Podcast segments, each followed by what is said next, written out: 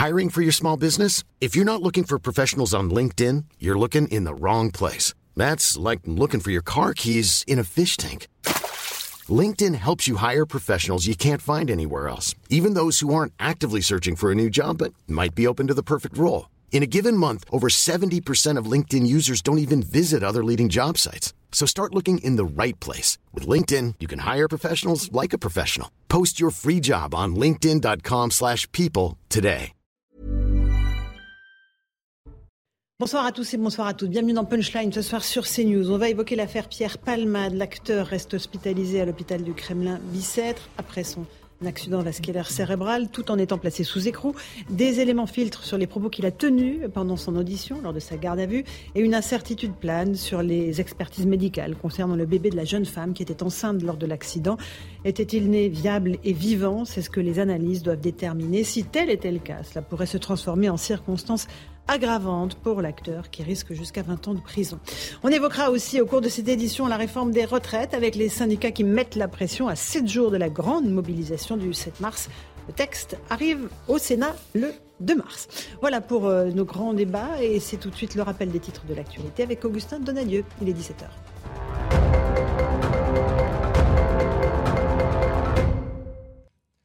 Coup de, sifflet, final pour Noël Legrette à la Fédération française de foot. Le désormais ex-président de la FFF a démissionné aujourd'hui après 11 ans à la tête de la fédération. Une décision saluée par la ministre des Sports Amélie Oudéa-Castera qui a estimé euh, qu'il avait pris la bonne décision pour la FFF et pour lui-même.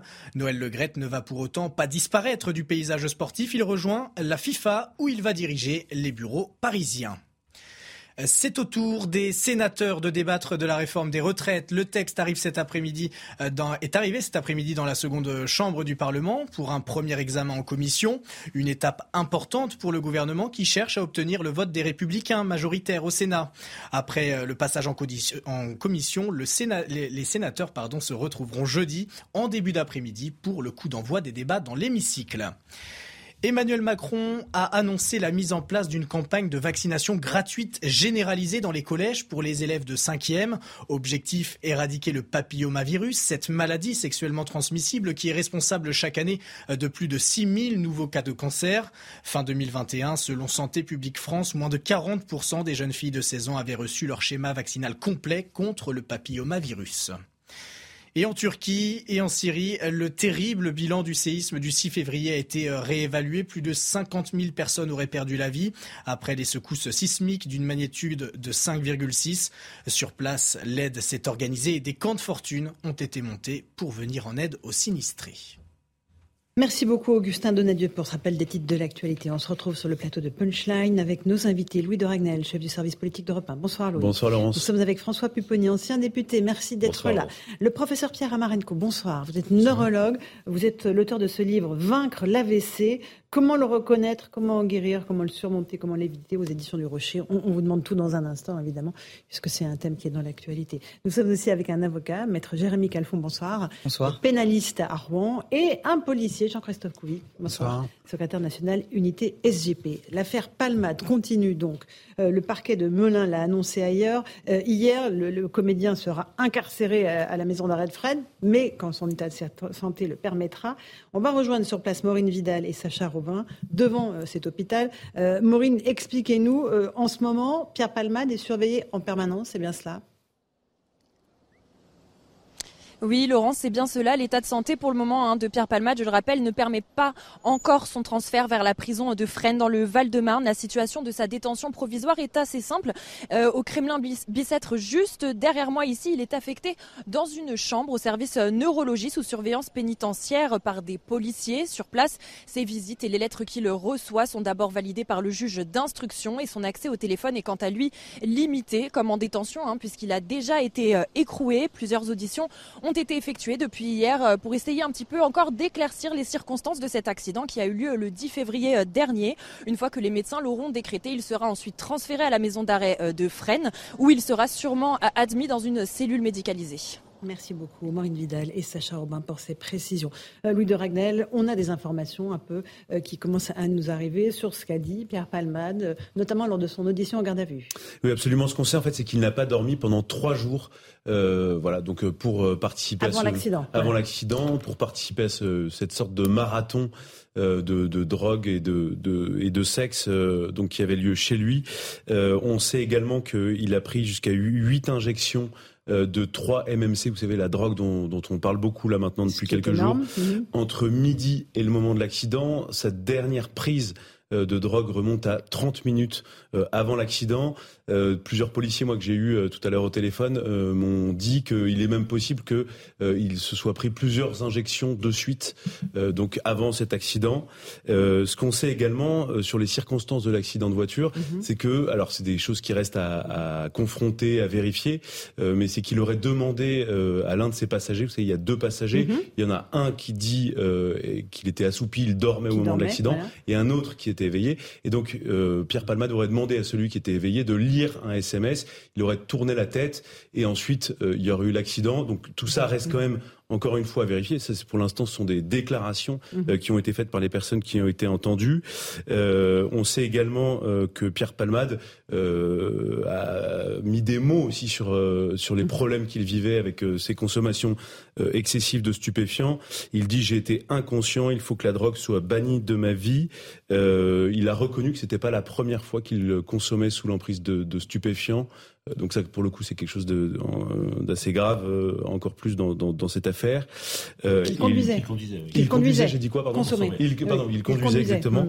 Il dit qu'il est dangereux à cause de la drogue, et puis il est revenu aussi sur euh, ses, ses tentatives d'arrêter, de se sevrer euh, de consommation de cocaïne et de, de toute drogue. Euh, et il explique que notamment il y a un an, il a lâché l'affaire, mhm. et donc il était dans un état de, de dérive totale. ce qu'on sait également, c'est par rapport aux analyses toxicologiques Mhm. Donc Pierre Palmade déclare avoir pris ses huit euh, doses, ses huit injections de 3 MMC, mais on sait aussi que euh, était dans, dans, les analyses toxicologiques, il y avait des traces de cocaïne également en plus, mhm. et euh, il indique avoir pris deux verres de Jet 27, donc un alcool qui est, je crois, autour de, de 20 degrés d'alcool. Donc voilà à peu près les, éléments qu'on a pu recueillir tout à l'heure. Et il y a d'autres euh, informations qui euh, filtrent aussi sur les expertises médicales, je le disais, concernant le bébé de la jeune femme qui était enceinte, oui, euh, qui sont à confirmer là. Voilà, c'est des, éléments qui sont à confirmer, mais des médecins donc qui ont été mandatés par la justice expliquent que le bébé donc qui était dans le ventre de sa mère a vécu pendant une bonne trentaine de minutes. Euh, et donc, ça, permettrait éventuellement euh, d'établir la qualification d'homicide involontaire puisque le bébé euh, était en vie. Il faut quand même savoir que c'est quelque chose de très important. Ça change beaucoup de choses dans cette affaire-là puisque la qualification d'homicide involontaire fait encourir à Pierre Palmade une peine de 10 à 20 ans de prison ferme. et donc, ce sera une mmh. peine qui, qui se cumulera sans doute à d'autres peines euh, qui seront infligées à Pierre Palmade. Beaucoup d'informations. Euh, merci beaucoup, Louis de Ragnel. Maître Calfon, je me tourne vers vous. Effectivement, si cette information était confirmée, c'est-à-dire que le bébé était vivant, il a vécu pendant une trentaine, quarantaine de minutes, qu'est-ce que ça change exactement Il est déjà mis en examen pour homicide et blessures involontaires. Alors, j'ai envie de vous répondre pas grand-chose en fait. Ça change surtout symboliquement. Parce qu'on serait sur un homicide, ça veut dire qu'une personne serait décédé. Néanmoins, en termes de répression, si on est seulement sur des blessures involontaires, c'est-à-dire pas d'homicide, c'est 7 ans d'emprisonnement multiplié par 2 à cause de la récidive, vous arrivez à 14 ans. Si c'est de l'homicide involontaire, c'est 10 ans d'emprisonnement multiplié par 2, vous arrivez à 20 ans. On sait tous autour de ce plateau que Pierre Palmade ne sera condamné ni à 20 ans, ni à 14 ans, ni à 10 ans. En réalité, la peine encourue par Pierre Palmade, qu'elle soit de 14 ans ou de 20 ans, de toute façon, on ne sera même pas à la moitié de ça. Donc, concrètement, pour lui, ça ne change pas grand-chose. Maintenant, d'un point de vue symbolique, d'un point de vue moral, Alors, euh, évidemment, euh, pourquoi il ne sera pas condamné à 10, ni à 15, ni à 20 Expliquez-moi, maître, parce que là, euh, on a, nous, on a du mal à comprendre. Hein, nous qui sommes extérieurs au système judiciaire, on se dit, voilà, s'il s'avère que le bébé était bien vivant, quand on sait les séquelles qu'ont encore les deux autres blessés, hmm. Comment peut-il ne pas aller sur ces peines-là? Les peines dont on parle sont des peines encourues, ce sont des maximums. Maintenant, euh, le juge a toute appréciation c'est le principe de l'individualisation de la peine, pour fixer les peines. Et il se trouve que dans l'immense majorité des cas, si vous comparaissez demain devant le tribunal, vous n'allez même pas être condamné en général à la plus de la moitié de la peine encourue.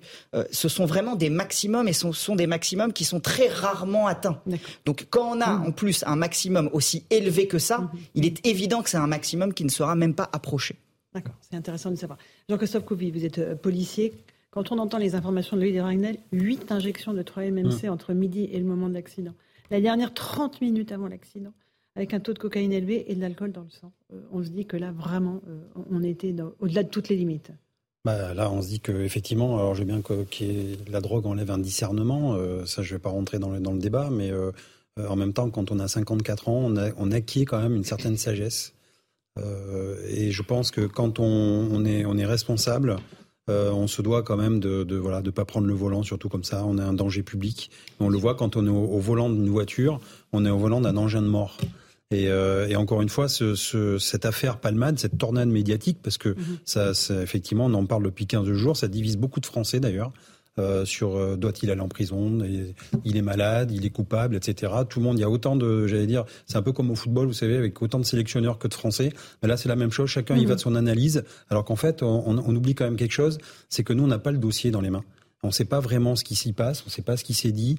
Euh, il y a seuls les magistrats, les policiers et les mhm. avocats de la défense qui mhm. sont là-dedans. Et il y a aussi les victimes qu'on oublie des fois un peu, parce qu'on fait un focus sur euh, sur le citoyen Palmade, comme je dis, parce qu'il mhm. doit rendre des comptes en tant que citoyen et non pas en tant que, euh, j'allais dire que, que personne faisant partie d'un certain Gotha. Euh, devant la justice, on est un citoyen, voilà, et on doit rendre des comptes. Et on, il faut penser aussi aux victimes qui attendent aussi, qui regardent et qui doivent se reconstruire. Mmh. Euh, François Pupponi, euh, c'est accablant, les informations que nous donne Louis de Ragnel. On, vit en, direct la déchéance d'un homme. on, on, en apprend tous les jours. Ce qui était d'ailleurs, c'est plus visant plus de secret d'instruction. Là. le, dossier était, est ouvert aux médias en permanence, donc on découvre tout et c'est sordide. C'est insupportable de voir comment cet homme 54 ans, effectivement, est capable de se détruire, de, mhm. prendre le volant. Euh, il reconnaît l'avoir fait régulièrement, donc c'est un danger potentiel d'avoir tué donc un bébé.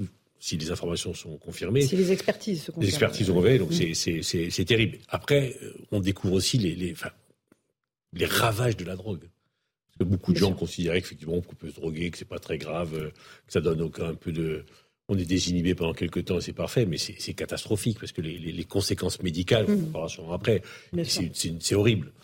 Et donc, si quelque part ce drame pouvait servir aussi à ça, mmh. Euh, on pourrait peut-être commencer à faire de la vraie pédagogie pour essayer de lutter contre ce fléau, parce que c'est un vrai fléau pour notre société. Bien sûr. Euh, professeur Amarenko, alors vous êtes neurologue, euh, je le rappelle, on va parler de l'AVC dans un instant, vous avez écrit un livre là-dessus, mais l'impact, les conséquences de la consommation de drogue euh, à ce niveau-là, à cette intensité-là sur le cerveau, elles sont majeures, ces conséquences? Ah, elles sont, elles sont majeures. Euh, évidemment, on imagine que tout ce que l'accumulation de toutes ces injections, plus la cocaïne et, autres, l'alcool, etc., évidemment, ça, a altéré considérablement ses capacités de conduite, mhm. c'est évident. Mais euh, au-delà de ça, je pense qu'il y a en effet une vertu pédagogique de toute cette triste histoire euh, pour tout le monde pour dire que bah oui, c'est la, la, cocaïne et le cannabis, ce ne sont pas des drogues récréatives, ce sont des drogues dangereuses pour le cerveau, euh, on l'a tous expérimenté malheureusement avec nos adolescents euh, quand ils fument un peu de cannabis. Euh, on voit que, on voit qu'ils fléchissent au point de vue scolaire et donc là il faut vraiment qu'il y ait des campagnes de prévention. Ça leur abîme les neurones, on est bien d'accord. Ça hein. abîme les neurones, bien mhm. entendu, bien entendu. Et, c'est, on va en parler après, mais c'est c'est cool, un facteur de risque cool, d'AVC. Bah non, c'est pas cool du tout en fait. Non, c'est pas cool du tout. C'est un facteur de risque d'AVC. C'est un que ce soit la cocaïne ou le cannabis. Les patients qui arrivent avec un AVC de moins de 60 ans dans le service, ils ont tous un dosage dans les urines de cocaïne et de cannabis. Et on trouve beaucoup. Hein, oui, c'est très fréquent, très très fréquent. Avec des gens qui fument considérablement du cannabis, qui en fument, plein de pétards par jour et qui, euh, et qui ont les artères qui se rétrécissent, qui se rétrécissent et qui, euh, et qui, donnent, des, euh, et qui donnent des petits infarctus cérébraux multiples. c'est C'est dangereux. Donc, euh, euh, vous voulez rajouter quelque chose, Ah bah, je je suis Jean-Christophe je Oui, je suis content d'avoir un médecin qui aille dans ce sens. Alors, je sais qu'il y en a beaucoup, mais on entend tellement de choses, et même les politiques qui s'emparent du sujet sur la dépénalisation, sur la, enfin voilà. Et, et- et moi, enfin nous policiers, on voit les ravages au quotidien. On voit les ravages dans la société, chez les jeunes, de l'abus de, de l'utilisation de cannabis. Et nous, on crie, on dit, mais faut surtout pas désarmer. Faut qu'on reste droit dans nos bottes. On a raison. C'est nous qui avons raison. C'est pas le monde entier qui, qui essaye toujours de dépénaliser. Et, et- parce qu'en fait, on voit toujours le prisme économique et financier. Mais Dieu, c'est pas, enfin, c'est pas de l'argent. Et à un moment donné, nous, on a aussi des êtres humains. On voit le, le- le- on voit ce qui se passe dans les, partout dans certains quartiers. Et, et ça touche toutes les, tous les pans de la société, d'ailleurs. hein. Faut pas que, que cibler certains quartiers. Il y a, dans, dans toutes nos familles, on a tous des, des jeunes, on a tous des gens qui sont impactés par, euh, par l'usage de drogue, euh, que ce soit effectivement du cannabis et maintenant la cocaïne. Et ça devient vraiment un fléau français. Et, et, euh, c'est sur tout le territoire, on est d'accord Mais c'est sur tout le territoire, euh, C'est même. dans les petites villes, euh, dans la sûr, mais ruralité. bien sûr. Mais bien sûr. hein. Bien sûr, en fait, si vous voulez, il y a une invasion. euh, Enfin, on a cassé les prix de la cocaïne. Euh, maintenant, c'est le gramme, c'est entre 60 et 80 euros. Donc en fait, j'allais dire, c'est à la portée de toutes les bourses. Euh, il faut voir qu'il y a une, euh, voilà, les, pays producteurs de, coca, etc., ont cassé, ont cassé complètement les prix, ont inondé le marché parce que maintenant avec la, en fait, si vous voulez, c'est une plante. Normalement, il y a, euh, j'allais dire, on, la cultive, on, fait une récolte par an. Aujourd'hui, on peut multiplier par trois ou quatre ou cinq récoltes par an avec les serres, avec la, façon de, de, cultiver. Et donc, du coup, on produit deux enfin, beaucoup plus et on inonde les marchés. Et donc forcément, bah, c'est un attrait par rapport à cette drogue, euh, la drogue de jet set, et tout le monde veut essayer cette drogue-là. Mhm. Sauf qu'on voit les ravages que ça fait. Maître Calfon. Ouais, il m'arrive d'intervenir dans des zones rurales. Mhm. Je suis avocat à Rouen, donc j'interviens parfois dans l'Eure ou, en Seine-Maritime, dans des zones vraiment euh, rurales, et on se rend compte qu'on a quand même beaucoup de personnes toxicomanes, cocaïne, héroïne, des drogues qu'on voyait pas là-bas il y a euh, Mhm. quelques décennies. C'est un phénomène qui est assez inquiétant. Et puis, euh, je voudrais quand même parler de, de la question du cannabis et de cette question de la dépénalisation ou de la légalisation. Il suffit de voir ce qui se passe aux Pays-Bas pour se rendre compte que c'est une très mauvaise idée. Il y a une quantité assez importante de la drogue qui arrive chez nous, qui certes remonte du Maroc, mais il y en a aussi beaucoup qui descend des Pays-Bas. Le le- les Pays-Bas sont devenus la plateforme en Europe. De distribution de la drogue. donc Et on- le Havre en France. Hein. et le Havre en France, Mm. il y a eu il y a pas longtemps un procès euh, qui a donné euh, lieu d'ailleurs à qui a été assez retentissant où des dockers ont été condamnés à plus de 20 ans de réclusion criminelle pour avoir laissé passer s'être racoquiné avec des trafiquants de drogue et laissé passer des quantités très très importantes de cocaïne. Louis Dragnel, vous voulez rajouter quelque chose? Non, non, moi, ce que je trouve euh, terrible, c'est qu'en fait, le, le prix s'est complètement effondré, ça s'est euh, démocratisé. Et puis maintenant, partout où vous vous trouvez sur le territoire, vous pouvez vous faire livrer en fait de la drogue sans aucun problème. Hein. C'est des colissimo. Vous faites envoyer ça comme vous pourriez commander sur Vinted euh, une paire de chaussettes pour vos enfants. Et donc en fait, le, non mais la, la Mais même dans les grandes petites villes, je veux dans, dire. dans toutes les petites villes, mais même, partout. euh, mais, mais même quand vous êtes à- dans une zone blanche où il n'y a pas Internet, vous avez de la cocaïne, quoi. Non, non, mais Il très sérieusement. Et, et donc, en fait, vous, euh, la, la difficulté, c'est euh, une fois qu'on a dit ça, c'est comment est-ce qu'on fait pour euh, limiter euh, ce flux, ces entrées. Il y a à la fois les têtes de pont et le gouvernement, les autorités sont beaucoup focalisés ces dernières années sur euh, les grands trafiquants, comment est-ce qu'on on remonte les réseaux, comment on fait tomber les filières. Mais en fait, maintenant, il faut aussi s'attaquer quand même à tous ces petits consommateurs qu'on appelle petits consommateurs, parce que la plupart du temps, en fait, les petits consommateurs vendent aussi euh, de leur côté pour pouvoir consommer. Donc maintenant, je pense qu'il faut prendre faut une stratégie à 360 degrés où, où maintenant, en fait, euh, il faut plus rien laisser passer. Et puis, euh, il y a aussi un, un autre élément, c'est que les policiers et les gendarmes, on leur demande tellement de missions. J'en parlais hier soir avec un, avec un, un policier euh, qui travaille euh, dans la lutte contre les stupéfiants, qui m'expliquait euh, que, que dans plein de services, les policiers sont tellement surchargés de missions que parfois, euh, il y, a- il y a un petit délinquant euh, qui est interpellé avec euh, même des, des quantités importantes de, de produits stupéfiants, bah, rappel à la loi, ou alors on lui dit, bon, écoute, tu recommences pas, et puis c'est terminé. Parce que, en fait, euh, la, la police est tellement sollicitée, la- la- la- l'ampleur des missions est telle que qu'ils sont obligés de prioriser. Et euh, quand vous êtes appelé Évidemment. pour une tentative de meurtre, euh, bah, Ou du vous grand y allez. bah Ça passe devant, Mmh. évidemment, euh, le fait de, de, de réprimander euh, quelqu'un mais Il qui. faut que l'école s'en saisisse aussi. Faut que les normal qu'il n'y ait pas dès, l'école. Non, mais les policiers, ils viennent avec leur petite mallette et ils disent, OK, c'est pas bien, mais je pense qu'il y ait des ça cours, suffit pas. Il faut qu'il y ait des cours organisés mmh. de pédagogie vis-à-vis des enfants pour. Euh, je pense que juste, alors, juste, juste sur le... de la santé, quand même. Alors, peut-être si, le, si les médecins aussi y allaient, ça, aiderait. Il faudrait vraiment des Il faudrait à l'école, dès l'école primaire, dès l'école primaire, il faudrait des cours de santé publique, comme on a des cours d'histoire-géographie, comme on a des cours de dessin, des cours de santé publique avec un programme ad hoc où on apprendrait tout. On apprendrait évidemment qu'il ne faut pas fumer euh, la, les toxiques, l'alcool, la, drogue, mais aussi tous les messages de santé publique, les sodas, l'alimentation. Il y, a, plein de choses à faire. Euh, les signes d'infarctus cérébral, les signes de Alors quels sont Parce que vous avez écrit ce livre, vraiment, je le recommande à nos, à nos téléspectateurs. Qu'est-ce qui euh, amène à l'AVC Alors, la consommation de drogue, ça fait partie évidemment des, causes de, facteurs de risque Absolument, ça fait partie des facteurs de risque. Les facteurs de risque les plus importants sont toutefois euh, l'hypertension artérielle, mhm. euh, l'hypercholestérolémie, l'hyperglycémie, le diabète.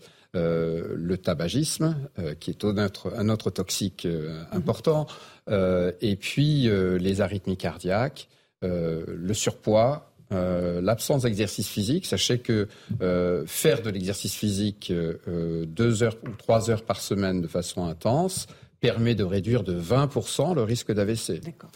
permet de réduire de 50% les AVC avec handicap. Euh, donc c'est euh, voilà tous ces facteurs de risque là et le stress psychosocial. Et pour revenir à, Pierre Palmade. il est certain que cette période de sevrage intense mhm. qu'il a et obligatoire qu'il a vécu l'a mis dans un état sûrement dépressif et anxieux extrêmement important. Euh, avec une pression psychologique majeure qui a pu augmenter sa pression artérielle et être à, favoriser en tout cas l'AVC qu'il a eu. Alors il y a des degrés différents d'AVC. Hein. Il y en a qui où on garde des séquelles, vous l'avez dit. D'autres, on peut se remettre complètement on peut se remettre d'un AVC. Euh, si c'est un mini AVC, un accident ischémique transitoire, on s'en remet en quelques secondes ou quelques mhm. minutes. L'important à ce moment-là, c'est de découvrir la cause pour la traiter, éviter qu'il y ait une récidive mhm. Mhm. précoce. la récidive, quand même, survient dans 20% des cas à, trois mois. Et on peut réduire ce risque de 80% quand on prend les gens à temps. D'accord. Donc là, ça veut dire qu'il y a un risque de récidive, là, pour trois mois encore. Ah, il a un, euh, pour trois mois, même pour, euh, pour cinq ans ou dix ans, mais il a un risque de récidive, bien entendu. Mais le risque majeur, c'est dans les trois premiers mois, en effet. Euh, et euh, tout dépend de la cause. Alors, par contre, on n'a pas du tout d'indication sur la cause chez lui. Euh, non, mais on, a, on, a, le tableau clinique avant l'accident et voilà, des injections de 3-MMC, de cocaïne, d'alcool. Donc, on peut faire un lien avec l'AVC.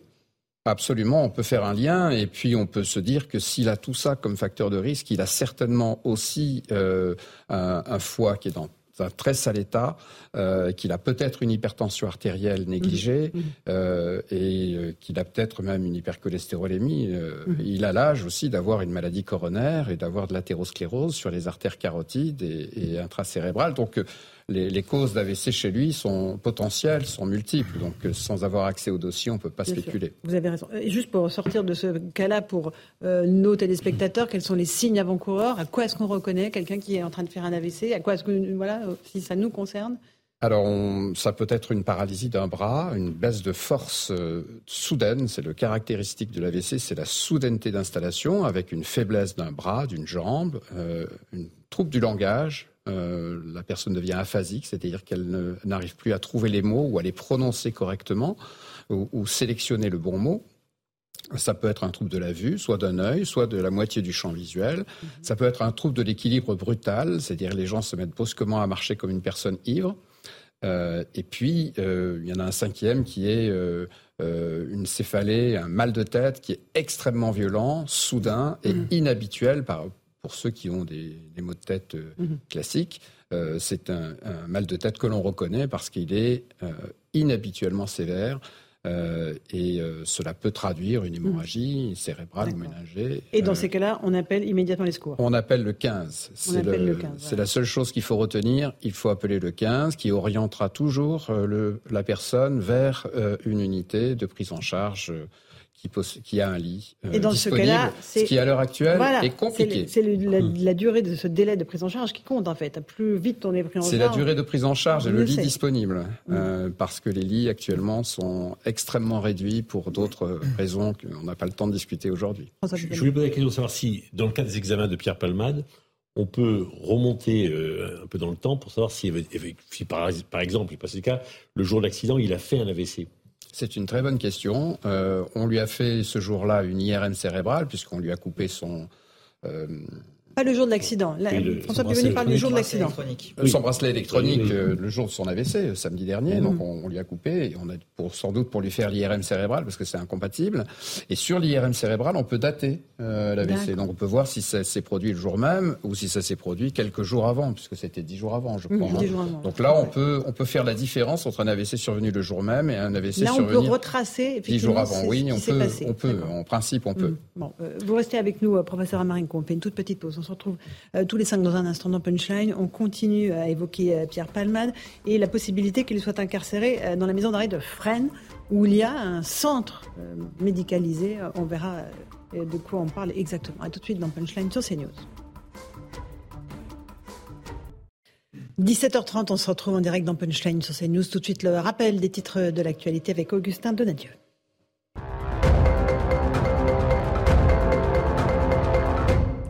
La réforme des retraites approuvée en commission par les sénateurs. Cette nouvelle version amendée prévoit notamment une disposition en, faveur des maires. C'était une demande des élus de droite en majorité dans la seconde chambre.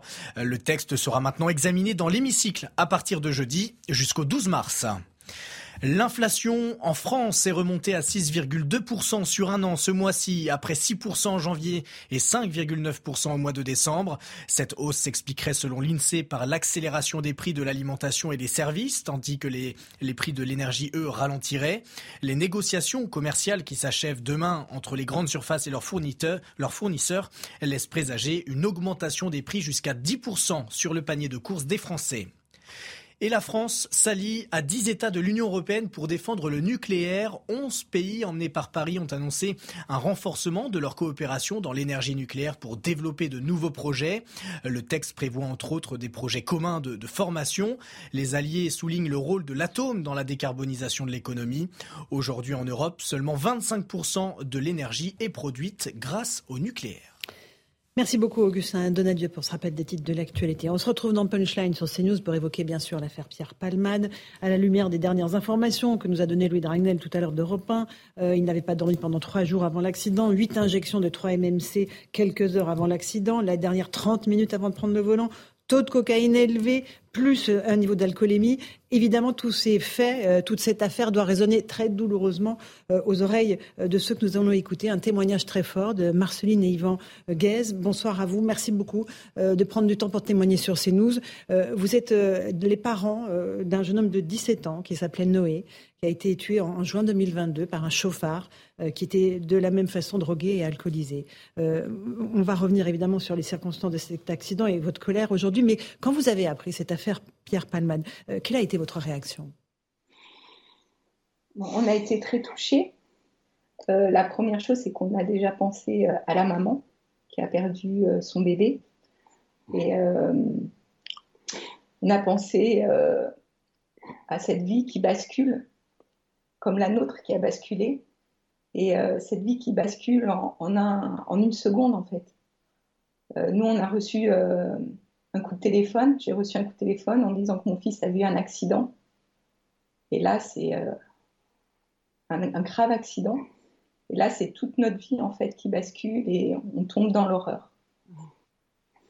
Euh, donc ça a évidemment réveillé en, vous la douleur de la perte de votre fils. C'était les mêmes circonstances C'était un chauffard alcoolisé et drogué, euh, madame? Oui, oui, oui. Il était très alcoolisé.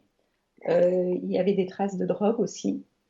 Euh, et euh, il roulait bien sûr à une vitesse excessive.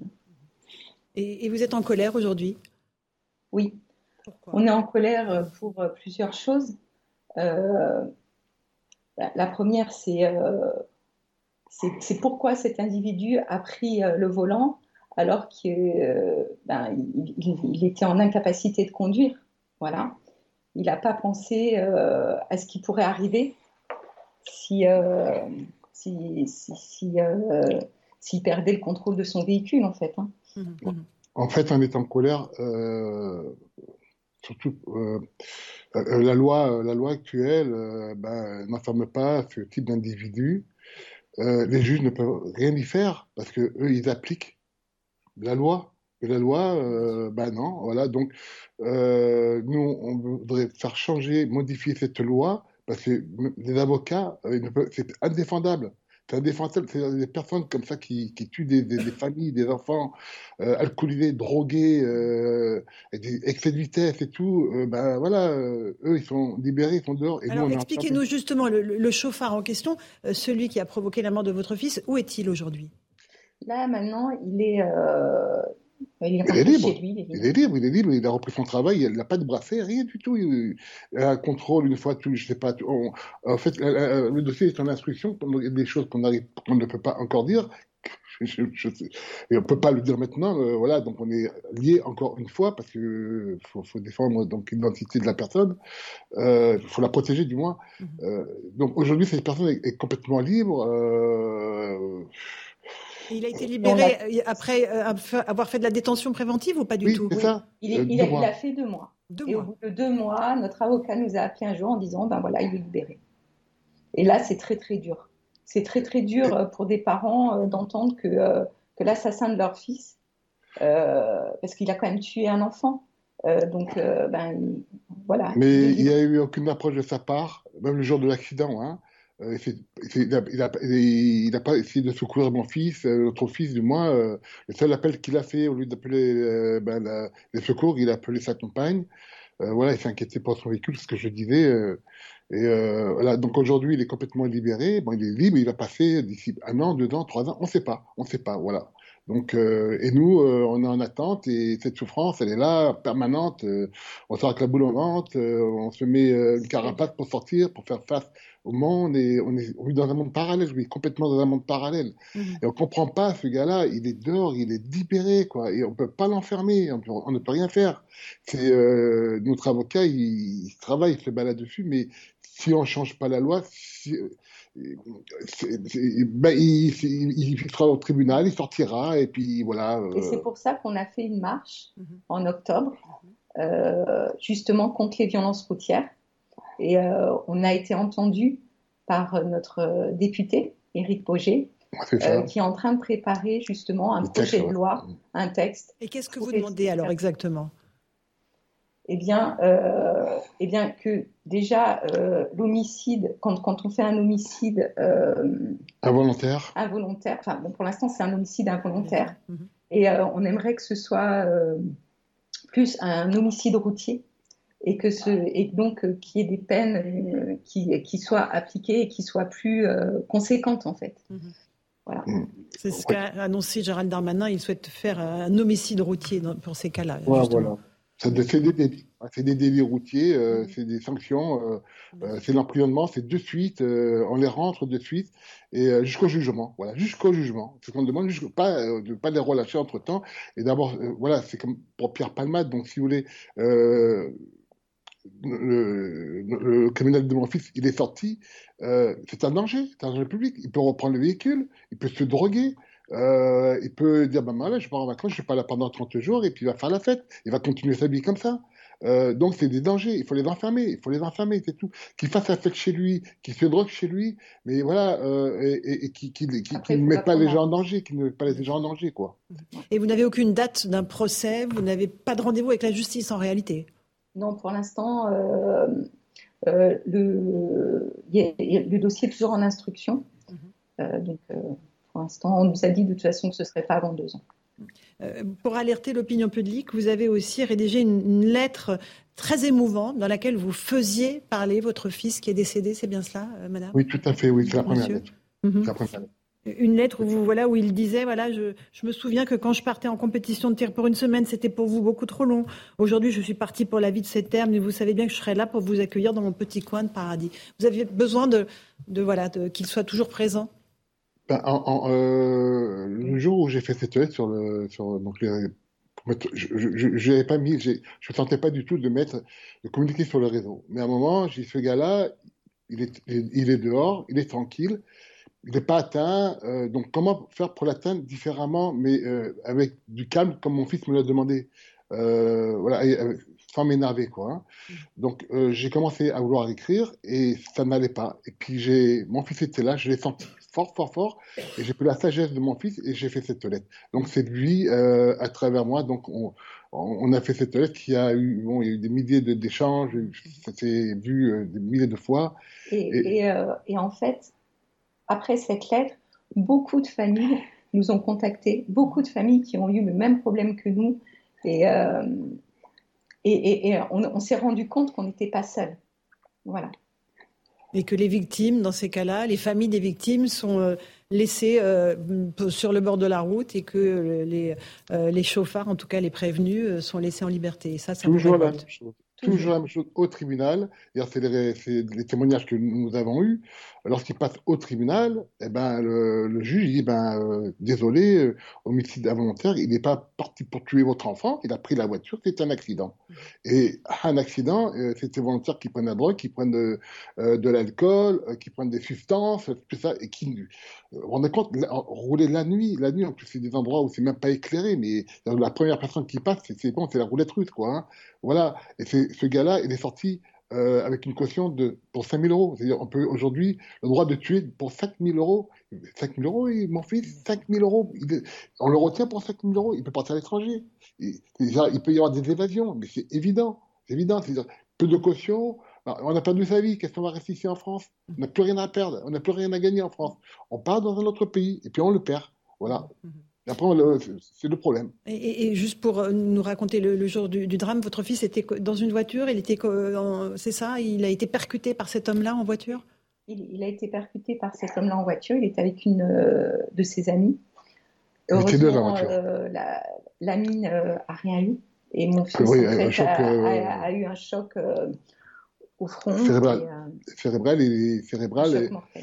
voilà, donc il est, officiellement, il est décédé euh, à l'hôpital, mais bon, on serait peut-être intervenu, je sais pas, il, serait peut-être encore là aujourd'hui. Euh, euh, mon fils ne buvait pas, ne prenait pas de drogue, il ne fumait même pas de cigarette. Il était sportif. Donc c'est lui qui, prenait la voiture pour aller faire les courses. Il était c'était un anniversaire, donc il, a manqué, il est parti pour acheter des pizzas, et puis c'est mon fils qui a pris le volant, et puis il roulait tranquillement, et puis ce gars-là, il est venu percuter, mais à une allure de incroyable. Euh, puis il a laissé aucune chance, aucune chance, aucune chance, aucune chance. La voiture, elle était en miettes. Et donc sa compagne, euh, traumatisée, hein, donc euh, ça a perdu, euh, elle se rappelle plus de rien. elle est pas... Et il y a eu un délai entre l'accident et le moment où sont arrivés les secours, c'est ça que vous nous dites? Ah, Oui, un petit délai, mais raisonnable. Raisonnable. De toute façon, le choc était tellement violent. Et donc, de secondes, on n'a pas de notre fils. Bien sûr, et votre colère est immense, euh, j'imagine, aujourd'hui, et cette affaire Pierre Palman ne fait que raviver cette douleur. Oui, oui complètement. Et, vraiment, ce qu'on veut dire, nous, on, veut vraiment être le porte-parole de, toutes ces familles qui ont perdu euh, des enfants, des proches, et on voudrait vraiment que, que, que, la société prenne conscience, en fait, euh, que qu'il faut plus rouler avec de l'alcool, des substances parce que c'est vraiment un danger. C'est vraiment un danger pour notre société et il faut vraiment. Euh, il faut faire, voilà. Ou, alors faire une loi plus. Euh, plus euh, Non, mais c'est la prévention. De toute façon, si on les enferme, vous savez, aujourd'hui, tous les jeunes, les jeunes, moi je vois les amis de mon fils avec qui on est en communication, ils ont donc 16-17 ans. Euh, ils nous disent mais c'est vous, c'est quoi ces adultes, c'est quoi ces gens-là qui, qui roulent et, nous on nous, on, nous dit de pas faire ci, de pas faire ça, mais c'est quoi ces gens-là? C'est quoi l'exemple de Pierre Palmade? Euh, Voilà, euh, c'est un mauvais exemple. C'est une personne qui, qui, est là pour nous faire rire, pour nous faire passer des bons moments. aujourd'hui, ben voilà, tout ça, ben, un, gars comme ça aujourd'hui, donc les jeunes ils se disent si ils rentrent, si, les individus comme ça, euh, Pierre Palmade ou comme l'assassin de notre fils, ne font pas de la prison, eh ben, c'est bah, la porte ouverte. La porte, voilà, c'est la porte ouverte à tout. voilà, ben, c'est la fête, on fait la fête, on sort, on se drogue, on a un accident, ben, euh, c'est incompréhensible, incompréhensible. Merci beaucoup de ce témoignage euh, extrêmement émouvant et important parce qu'il y a vraiment une vertu pédagogique dans ce que vous dites au-delà de votre cas particulier. C'est euh, le message aux jeunes attention, ne prenez pas la route. mais désolé, c'est pas facile pour nous parce que est, on est avec l'émotion. Mais en tout cas, on vous remercie pour votre invitation. Merci. Votre message était très clair et très digne. Merci beaucoup, Marceline et Yvon Guez, euh, d'avoir témoigné ce soir sur CNews. Maître Calfon, on est confondu devant ce que nous raconte ce couple effondré deux mois de détention préventive, libéré après 5 000 euros de caution. En réalité, la difficulté dans, ce genre de cas, mais voilà comment, voilà comment la loi est rédigée, c'est qu'en fait, pour les délits, homicide involontaire inclus, la gravité de l'infraction et ses conséquences ne rentrent pas en ligne de compte dans le débat sur la détention provisoire. Le débat sur la détention provisoire, c'est exclusivement un débat concernant la sûreté c'est-à-dire, est-ce que la personne peut recommencer? Est-ce qu'elle peut parasiter l'enquête Ou est-ce qu'elle peut fuir? C'est seulement ces trois questions qui se posent. Ça ne veut pas dire que derrière, cette personne ne sera pas condamnée à de la prison ferme. Et je rappelle d'ailleurs à cette occasion que depuis récemment, le seuil d'aménageabilité des peines a été diminué. C'est-à-dire que maintenant, dès lors que vous êtes condamné à une peine supérieure à un an de prison, vous y allez effectivement. Ça a été modifié. Avant, Mais là, en attendant, la personne dont parle ce couple est dehors, sans bracelet, sans rien. Il peut conduire, il peut continuer. Peut-être attention, le contrôle judiciaire ah contient des obligations. Et parmi ces obligations, il peut y avoir l'interdiction de conduire, il y a des obligations de pointage, il y a un certain nombre d'interdictions. judiciaire. Ah bah, il est forcément sous contrôle judiciaire. De toute façon, même s'il y en a un, forcément. S'il a un cautionnement, c'est qu'il est sous contrôle judiciaire, puisque le cautionnement arrive mmh. dans un contexte de contrôle judiciaire. ça peut être une fois par mois, ça peut être une fois par semaine. Mais là, il peut fuir. Ah bah, théoriquement, tout arrive en général. Le passeport est pris, il y, a des précautions qui sont prises. Mmh. Ça fonctionne. je trouve qu'il y, a plusieurs sujets aussi euh, derrière ce que dit euh, ce couple-là. Euh, il y a quand même une vraie question de la lenteur de la justice, parce qu'en fait, moi, je vous rejoins sur la détention provisoire. La question, c'est globalement, ce sont des histoires, il euh, n'y a, a, rien de négatif dans mes mots, mais très simples à élucider. C'est-à-dire que euh, les, vous avez des analyses toxicologiques, vous pouvez faire des analyses assez rapides de la trajectoire de la voiture, les lésions, les, les dommages corporels, euh, l'enfant qui a perdu la vie. tout ça, globalement, ce sont des choses que vous obtenez assez facilement comme élément d'enquête. Et donc, ensuite, savoir que vous attendez parfois pendant 18 mois, pendant 2 ans, pendant 3 ans, avant d'avoir le début du commencement d'un procès pour une histoire voilà, d'accident de la route, donc c'est une histoire relativement relativement simple. Ça, pour le coup, ce n'est pas normal. Alors, c'est l'illustration de ce qu'on évoque très régulièrement ici autour de ce plateau, sur la lenteur de la justice. Et, donc, en fait, il n'y a pas que euh, les problèmes d'accident de la route et pas que euh, ces histoires où il y a malheureusement mhm. des gens qui perdent la vie. Mais euh, voilà, je trouve que ça, ça cet exemple-là met encore une fois en lumière le fait que le temps de la justice est beaucoup trop long. Et, là-dessus, il y a des choses. C'est même pas le temps de la justice, c'est que là, il y a des deux mois de préventive et une vie à la limite, en face. non mais je, oui, mais la, préventive, dans la mesure. bien sûr qu'il faut respecter la loi. L'enjeu, c'est qu'il y a une condamnation très rapide. Et, dans d'autres pays. Il n'y a même pas de date, ils n'ont pas de date. Exactement. Il dans d'autres pays européens, il y, a, il y a des condamnations beaucoup plus rapides. On est d'accord, on n'a pas un système Il y avait juste deux autres petits sujets Monsieur très rapides. Raison. Hein. Alors, on va juste, je vous passe la parole à l'avocat, puis je reviens vers vous. Monsieur a parfaitement raison. On, n'a pas vraiment compris, en tout cas le grand public comprend pas vraiment pourquoi le délai maximal de détention provisoire dans ce cas précis c'est un an. Et eh ben en fait le délai maximal est d'un an parce que le délai théorique d'achèvement d'une information judiciaire pour un délit c'est un an.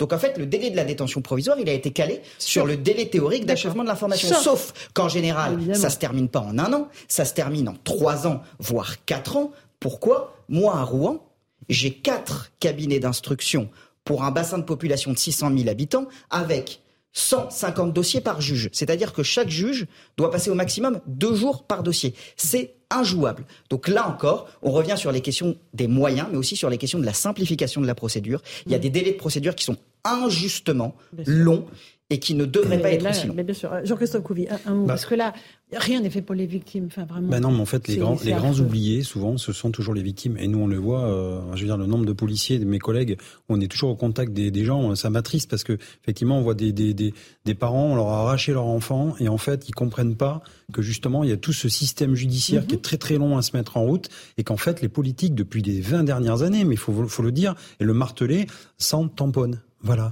c'est pas leur problème. Leur problème, c'est que tout va bien parce que effectivement, oui, alors on remet un petit peu de pourcentage dans la justice, dans les moyens. Mais mhm. regardez, on a, on a gratté un peu d'argent, etc. Je suis désolé. Alors, je vais choquer, mais, mais nous, encore une fois, voilà, on, on, on se sent presque des fois inutile parce qu'on se dit tout le temps, on le crie, mais regardez, donnez des moyens à la justice, donnez des moyens à la mhm. police, et ces gens-là, ils attendent ça en fait. Et, on n'est pas capable de leur donner. On arrête les récidivistes. Mais les récidivistes, voilà. Et puis surtout, c'est que c'est qu'en fait, il faut alors effectivement, faut pas confondre vengeance et justice. Mais oui, on est d'accord, on est d'accord. Mais on, le dit, c'est on tape toujours sur la justice, mais en fait, c'est aussi les moyens politiques et financiers qu'on leur donne. Si je peux me permettre, bien sûr que la justice, il faut leur donner les moyens. Bon, mais après, il faut une justice un peu plus humaine pour les victimes. Parce que ce que, ce que disent souvent les victimes, c'est qu'on leur explique pas les choses. Mais c'est ce que disent. On leur explique rien. Ils sont pas accompagnés. Enfin, là, les, juges, les, juges, je suis sûr qu'ils le voient jamais. Le juge n'a pas le temps. Mais quand on a une personne qui sort, par exemple, quand on a une personne qui sort de prison. peut-être un moment des moyens y compris pour prendre le temps. pas, pas pour continuer comme avant. Euh, je fais mon dossier, hmm. les personnes en face. Parce que ce qu'ils ont dit à un moment, si je peux quand, quand le juge leur dit c'est la loi, c'est comme ça, et puis euh, circuler, il n'y a rien à voir. C'est l'avocat qui leur dit ça d'ailleurs. Hmm. Oui, d'accord, mais, mais, dire ça à une famille qui vient de perdre un enfant dans ces conditions, c'est pas, c'est pas acceptable. Mais pourquoi, François? Parce que le procès intervient beaucoup trop tard. C'est que, non, mais même, je vais vous dire, non, mais oui, mais, mais en fait, le problème, c'est que quand vous êtes victime, c'est insupportable de vous dire que vous allez attendre deux ans, trois ans avant qu'il y ait le début du procès. Vous, vous, en plus, vous commencez parfois à faire votre deuil et ensuite, bam, soudainement, vous êtes replongé là-dedans. Et en plus, euh, il y a, y a une autre question qui se pose par rapport au sens de la peine. C'est-à-dire que, effectivement, vous avez une personne qui est placée en détention provisoire pendant six mois, un an. Souvent, elle est relâchée. Tout le monde s'indigne parce que la personne est relâchée, sauf qu'en fait, c'est juste une question de procédure, mais pour une bonne et simple raison, que, parce que justement, voilà, la justice est trop lente. Et si on accélérait les procédures, si on, on avançait les dates des procès, donc ça veut dire, ça suppose d'avoir beaucoup plus de personnel, de magistrats pour instruire ces dossiers-là. Et eh bien là, pour le coup, la sanction tomberait beaucoup plus rapidement. Les familles pourraient commencer un petit peu à faire leur deuil. Et, non, et, surtout, ça évite les erreurs judiciaires. Je vais essayer d'en placer une. Je vais prendre l'affaire Antoine Aleno, le fils de Yannick Aleno. Hmm. C'est un multirécidiviste qui l'a tué. Et là, pourquoi la justice n'a pas agi? Voilà. Pourquoi il a été relâché? Voilà, pourquoi il a été relâché. Et pourquoi Pour délit routier, hein, on parle de, de récidive. C'est encore délit routier. C'est ce que disent les parents. Ils disent, il peut recommencer demain. Bien sûr.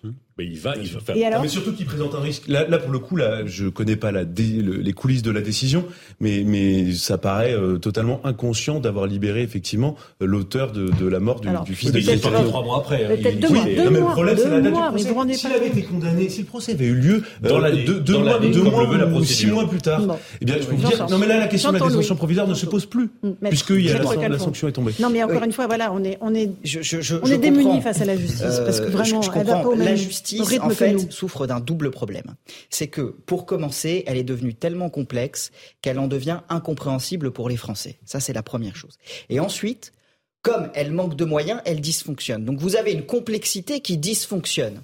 Donc derrière, vous avez des décisions qui sont incompréhensibles. Maintenant, il ne faut pas oublier aussi quelque chose. La justice, D'accord? Et ça, on ne le sent que lorsqu'on est confronté à elle. C'est aussi une machine à broyer les auteurs, quoi qu'on en dise.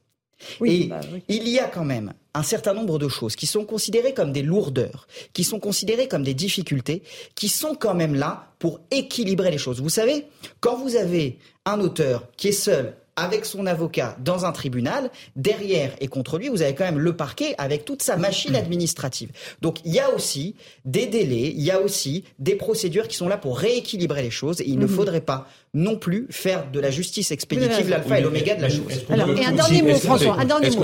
Après, c'est la pause. aussi parler d'un sujet tabou? Allez-y, je vous en prie. L'attitude, pas de tous les juges, mais de certains juges, sur le côté un peu inhumain. Ils ont le pouvoir, Parfois, ils en abusent. Ils n'expliquent rien. Ils se considèrent un peu comme ceux qui vont sauver la société contre les élites. Et ça pose un problème aussi de comportement. Enfin, il y a, y a, ils sont surbookés, mais il y a aussi un problème de comportement.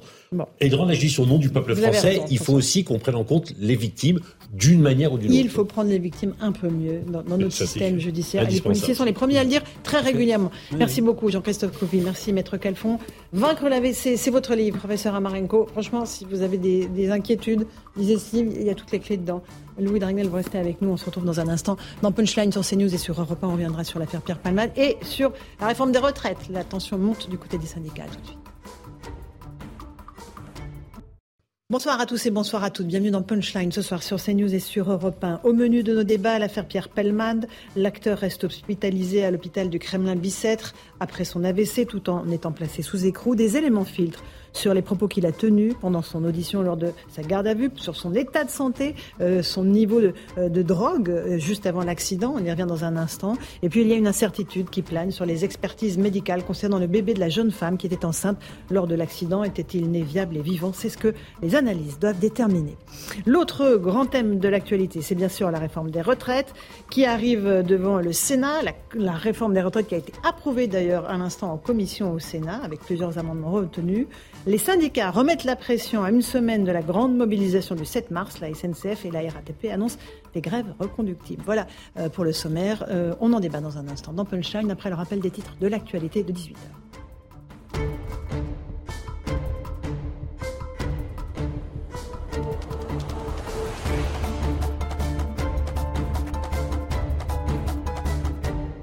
Il est pile 18h, bienvenue si vous nous rejoignez à l'instant sur Europe 1 et sur CNews. Pierre Palmade, euh, bientôt incarcéré à la maison d'arrêt de Fresnes dans le Val-de-Marne. Il est actuellement écroué à l'hôpital Kremlin-Bicêtre. L'humoriste sera transféré euh, lorsque son état de santé le permettra. Selon les informations d'Europe 1, Pierre Palmade reconnaît avoir eu un comportement inconscient au moment de l'accident. Noël Legrette n'est plus président de la Fédération française de football. Il a annoncé sa démission ce matin à son comité exécutif. Le dirigeant de 81 ans va désormais prendre des responsabilités au bureau parisien de la FIFA.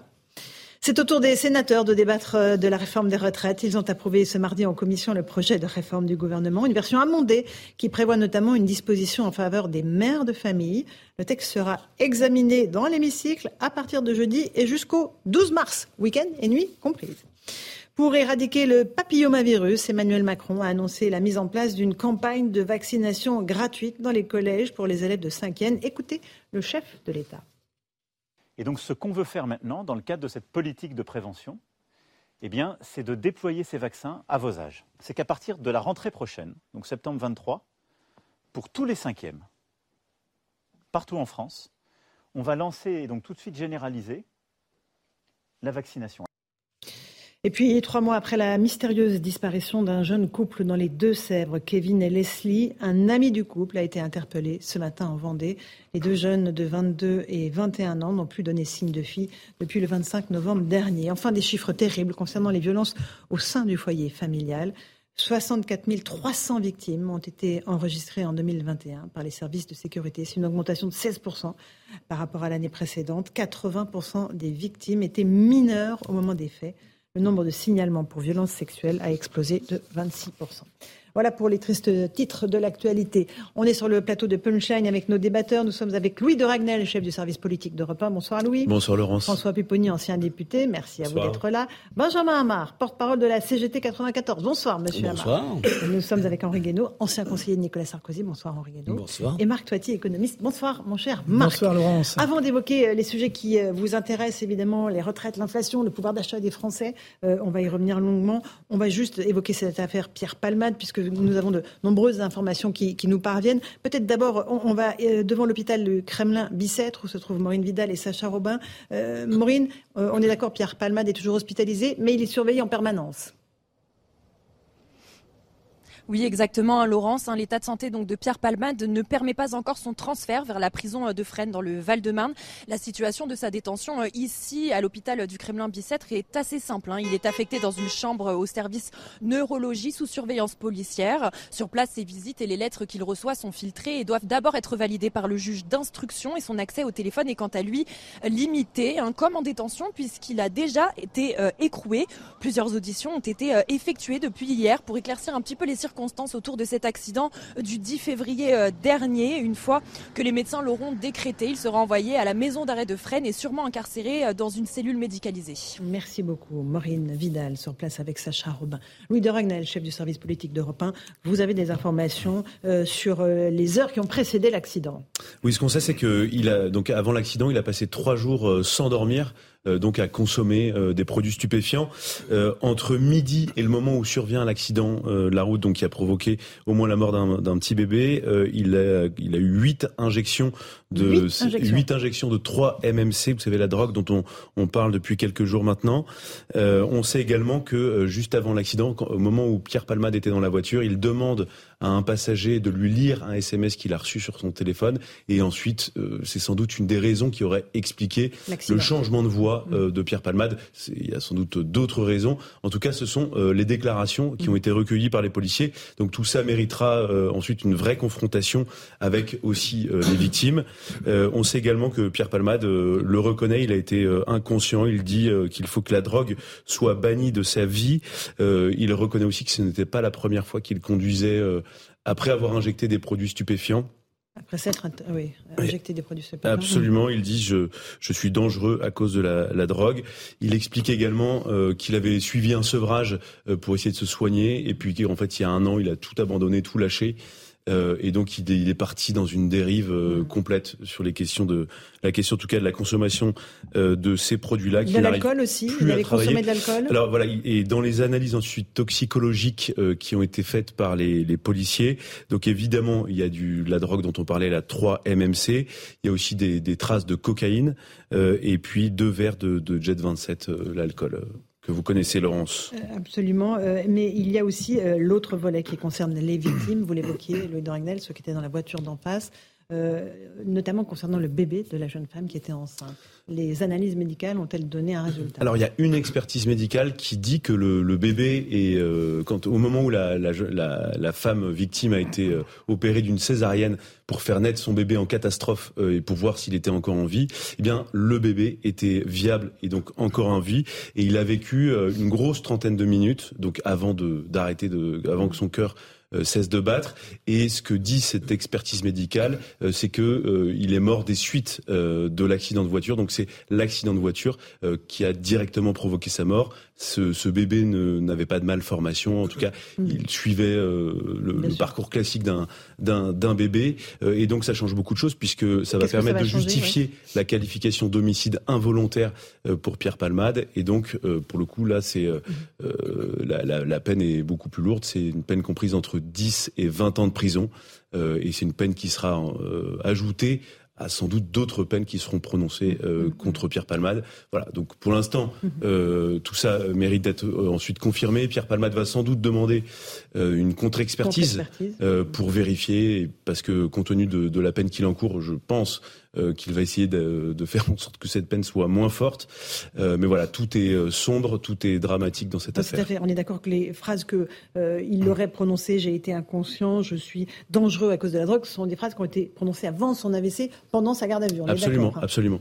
c'est important de le préciser. François Pupponi, tout est accablant dans cette affaire. Tout est accablant, c'est surréaliste, catastrophique et, vraiment insupportable. Mais on assiste en direct à la chute d'un homme qui, qui, dans sa chute, entraîne une famille, euh, tue un bébé, euh, tout ça à cause de la drogue. Mhm. Et à cause de ce problème qu'il a essayé de soigner par la drogue. Et ça nous permet de dire que la drogue est un poison, un danger, mhm. qu'il faut essayer de bannir de notre société. Si ce drame pouvait nous permettre d'avoir une vraie euh, vertu pédagogique, y compris que le gouvernement se saisisse d'une vraie politique de prévention auprès des plus jeunes pour essayer d'expliquer les, tous les, les, les, drames dus à l'alcool, à la drogue, et euh, y compris sur la santé des uns et des autres. On le voyait avant avec le, médecin. Après, il y a juste une petite aparté. Euh, bon, voilà, il n'y a, pas de secret d'instruction. C'est-à-dire que tout se fait en direct euh, tout le temps. Là, on est au courant. À la, dès, dès, qu'il y a une audition, on, on sait exactement ce qu'il dit, ce qui pose quand même en, termes judiciaires, un vrai problème. Mmh, Louis de Ragnel, les informations nous parviennent. Euh, d'où viennent-elles? Alors évidemment, on ne va pas dévoiler bah, le secret de nos sources, évidemment. Non, non, mais c'est voilà, la justice, euh, c'est euh, voilà, c'est des contacts avec lesquels on travaille. À Europe 1, il y a un service police-justice, mhm. et donc c'est avec des sources avec lesquelles nous travaillons habituellement. Et il y a d'autres confrères aussi. c'est pas du tout pour diluer notre responsabilité. Non, mais le garde des Sceaux a, mis en cause une justice spectacle, en fait, qui se rendait dans les médias, en vérité. oui, mais en fait, le, ces, accusations, ces accusations, et en même temps, le garde des Sceaux, quand il était avocat pénaliste, et était une très très bonne source pour beaucoup de journalistes que nous étions. Euh, et euh, non, mais il avait le droit de le faire puisqu'il était avocat, il défendait ses clients et il avait le droit de, de raconter ce qu'il voulait euh, quand il défendait ses clients. Euh, mais ce qui est vrai, c'est que là, il y, a un, il y a un télescopage quasiment parfait entre euh, l'affaire judiciaire et l'affaire médiatique, même s'il n'y a pas vraiment d'affaire médiatique, mais le fait qu'on en parle beaucoup. Et donc, c'est ce qu'on appelle une sorte de feuilleton un peu dramatique où on ne parle quasiment que de ça. et c'est vrai qu'on du coup, on met une focale très importante nous journalistes, sur cette affaire, puisqu'elle révèle en fait beaucoup de choses qu'on ignorait ou alors qu'on ne voyait pas jusqu'à aujourd'hui sur à la fois les, les ravages de ces nouvelles drogues, sur le fait que maintenant elles sont en libre circulation un peu partout sur le territoire, et aussi dès lors que ça concerne une personnalité un peu connue, eh bien forcément ça intéresse plus. rapidement, après ça pose un autre problème, c'est les sanctions appliquées aux chauffards. Mhm. Et on voit bien ah, qu'il y a une demande de la, de la société et, des Français de dire il faut qu'on aille plus loin parce qu'on ne peut plus accepter que quelqu'un qui a tué euh, euh, leurs que sortent deux mois après, trois mois après, n'est quasiment pas de peine de prison. on n'est pas là pour dire qu'il faut tous être en prison longtemps, mais, on sent bien qu'il y a une demande de la société pour dire ce n'est plus acceptable. Et une vraie incompréhension face au, fonctionnement de la justice. On va faire une toute petite. Marc Toiti Bravo Laurence quand même, parce que c'est une des rares émissions où on ne parle pas que de ça. Non, effectivement, mais, c'est important parce que important la drogue au volant, c'est un fléau. Mais c'est vrai qu'on se dit, bon, est-ce que, qui profite le crime C'est-à-dire finalement, on ne parle pas d'autre chose, mais on va en parler aujourd'hui, maintenant plus grâce à vous. Mais c'est vrai que, bon, alors peut-être qu'il y a une affaire d'État ou pas, on ne sait pas trop. Mais c'est vrai que c'est assez surprenant pour ça qu'on en parle autant, finalement, ça, ça m'interpelle quand même. Mais bon. Bah, bah, quand, à suivre. Encore une fois, on a, euh, on a un phénomène de drogue. Bien sûr, ah ben non, on en parler ici, bien sûr, bien sûr. Qui est un fléau, bien sûr. un vrai phénomène de sur l'aspect drogue, finalement, ça c'est une catastrophe, c'est un cataclysme. préventif, honnêtement, il est important. Et, moi, j'assume d'en parler tous les jours et de dire, voilà, euh, et d'informer les, auditeurs et téléspectateurs sur le fait que non, euh, prendre de la drogue, ce n'est pas cool, et non, prendre le volant, c'est criminel quand on a consommé des stupéfiants. Petite pause. On parle des retraites, de votre pouvoir d'achat et de l'inflation dans un instant sur Europe 1 et sur CNews. À tout de suite. 18h15, on se retrouve en direct dans Punchline sur CNews et sur Europe 1 pour évoquer la réforme des retraites. Ça y est, elle est devant le Sénat. Elle a d'ailleurs été approuvée ce matin en commission, en commission seulement. Hein. Euh, elle sera débattue dans l'hémicycle à partir de jeudi. Euh, après 15 jours de débat électrique à l'Assemblée nationale, les sénateurs vont s'emparer de la réforme. Ils ont déjà mis une disposition nouvelle en faveur des mères de famille. Euh, elles étaient complètement oubliées dans la, dans la version du gouvernement. On fait juste le point avec Maxime Lavandier et je passe la parole à mes invités ensuite. Après les députés, c'est au tour des sénateurs d'étudier la réforme des retraites en commission aujourd'hui. Un passage préalable au débat en séance publique. La droite, majoritaire au Sénat, soutient le texte de loi avec des modifications comme la fin accélérée des régimes spéciaux et l'ajout de mesures en faveur de la politique familiale. La gauche, elle, bien que minoritaire, compte se faire entendre également. Dans le même temps, les syndicats souhaitent accentuer la pression sur le gouvernement pour qu'il recule, avec cet objectif affiché de bloquer le pays le 7 mars prochain, comme l'explique Eric Meyer, secrétaire fédéral Sudrail. Euh, à partir du 7, mars, il y a un grand mouvement social euh, reconductible euh, qui, va, qui, va bloquer le pays et qui ne laissera d'autre choix au gouvernement que, que, de retirer son texte. Aujourd'hui, c'est un texte injuste, violent. Pour les Français, le débat s'éternise, mais reste indispensable. Ça commence à faire un peu trop. Euh, tous ces gens-là au gouvernement, et ils ne sont pas capables de prendre une décision. Il arrive un moment, il faut, faut être sérieux, il faut, faut, se poser les bonnes questions. Mais c'est vrai qu'il faut penser à l'avenir de nos enfants. C'est le principe d'une vraie réforme, c'est qu'il y a un vrai combat démocratique et que ça prend du temps. C'est tout l'intérêt de notre appareil démocratique par ailleurs. Je pense que sur le Sénat, il y a un sens du débat qui est beaucoup plus euh, nuancé et beaucoup plus euh, complexe qu'à l'Assemblée où on essaye surtout de de faire un peu son, son, son, cirque. Les débats au Sénat vont se poursuivre jusqu'au 12 mars. Voilà pour euh, cette présentation par Maxime Lavandier. Henri Guénaud, je vous passe la parole en premier, je passerai la parole ensuite euh, à Benjamin Hamar, Marc Toiti et nos invités en plateau. Cette réforme des retraites, elle, va passer? Elle va pas passer? Les syndicats disent il faudra qu'il retire le texte, le gouvernement. Ah, je préférerais qu'il le retire. Maintenant, euh, gouvernement va avoir beaucoup de mal à retirer un texte sur lequel il s'est aussi fortement engagé, mhm. sur lequel le président de la République s'est aussi fortement engagé. Mais je, trouve ça parfaitement déraisonnable. Qu'est-ce qui est déraisonnable dans cette réforme? Ben, À la fois le moment choisi pour faire cette, réforme, et deuxièmement, euh, pour cette réforme. C'est-à-dire cette réforme n'a... En fait, elle n'a elle n'a aucune utilité aujourd'hui, elle n'a aucune forme d'urgence.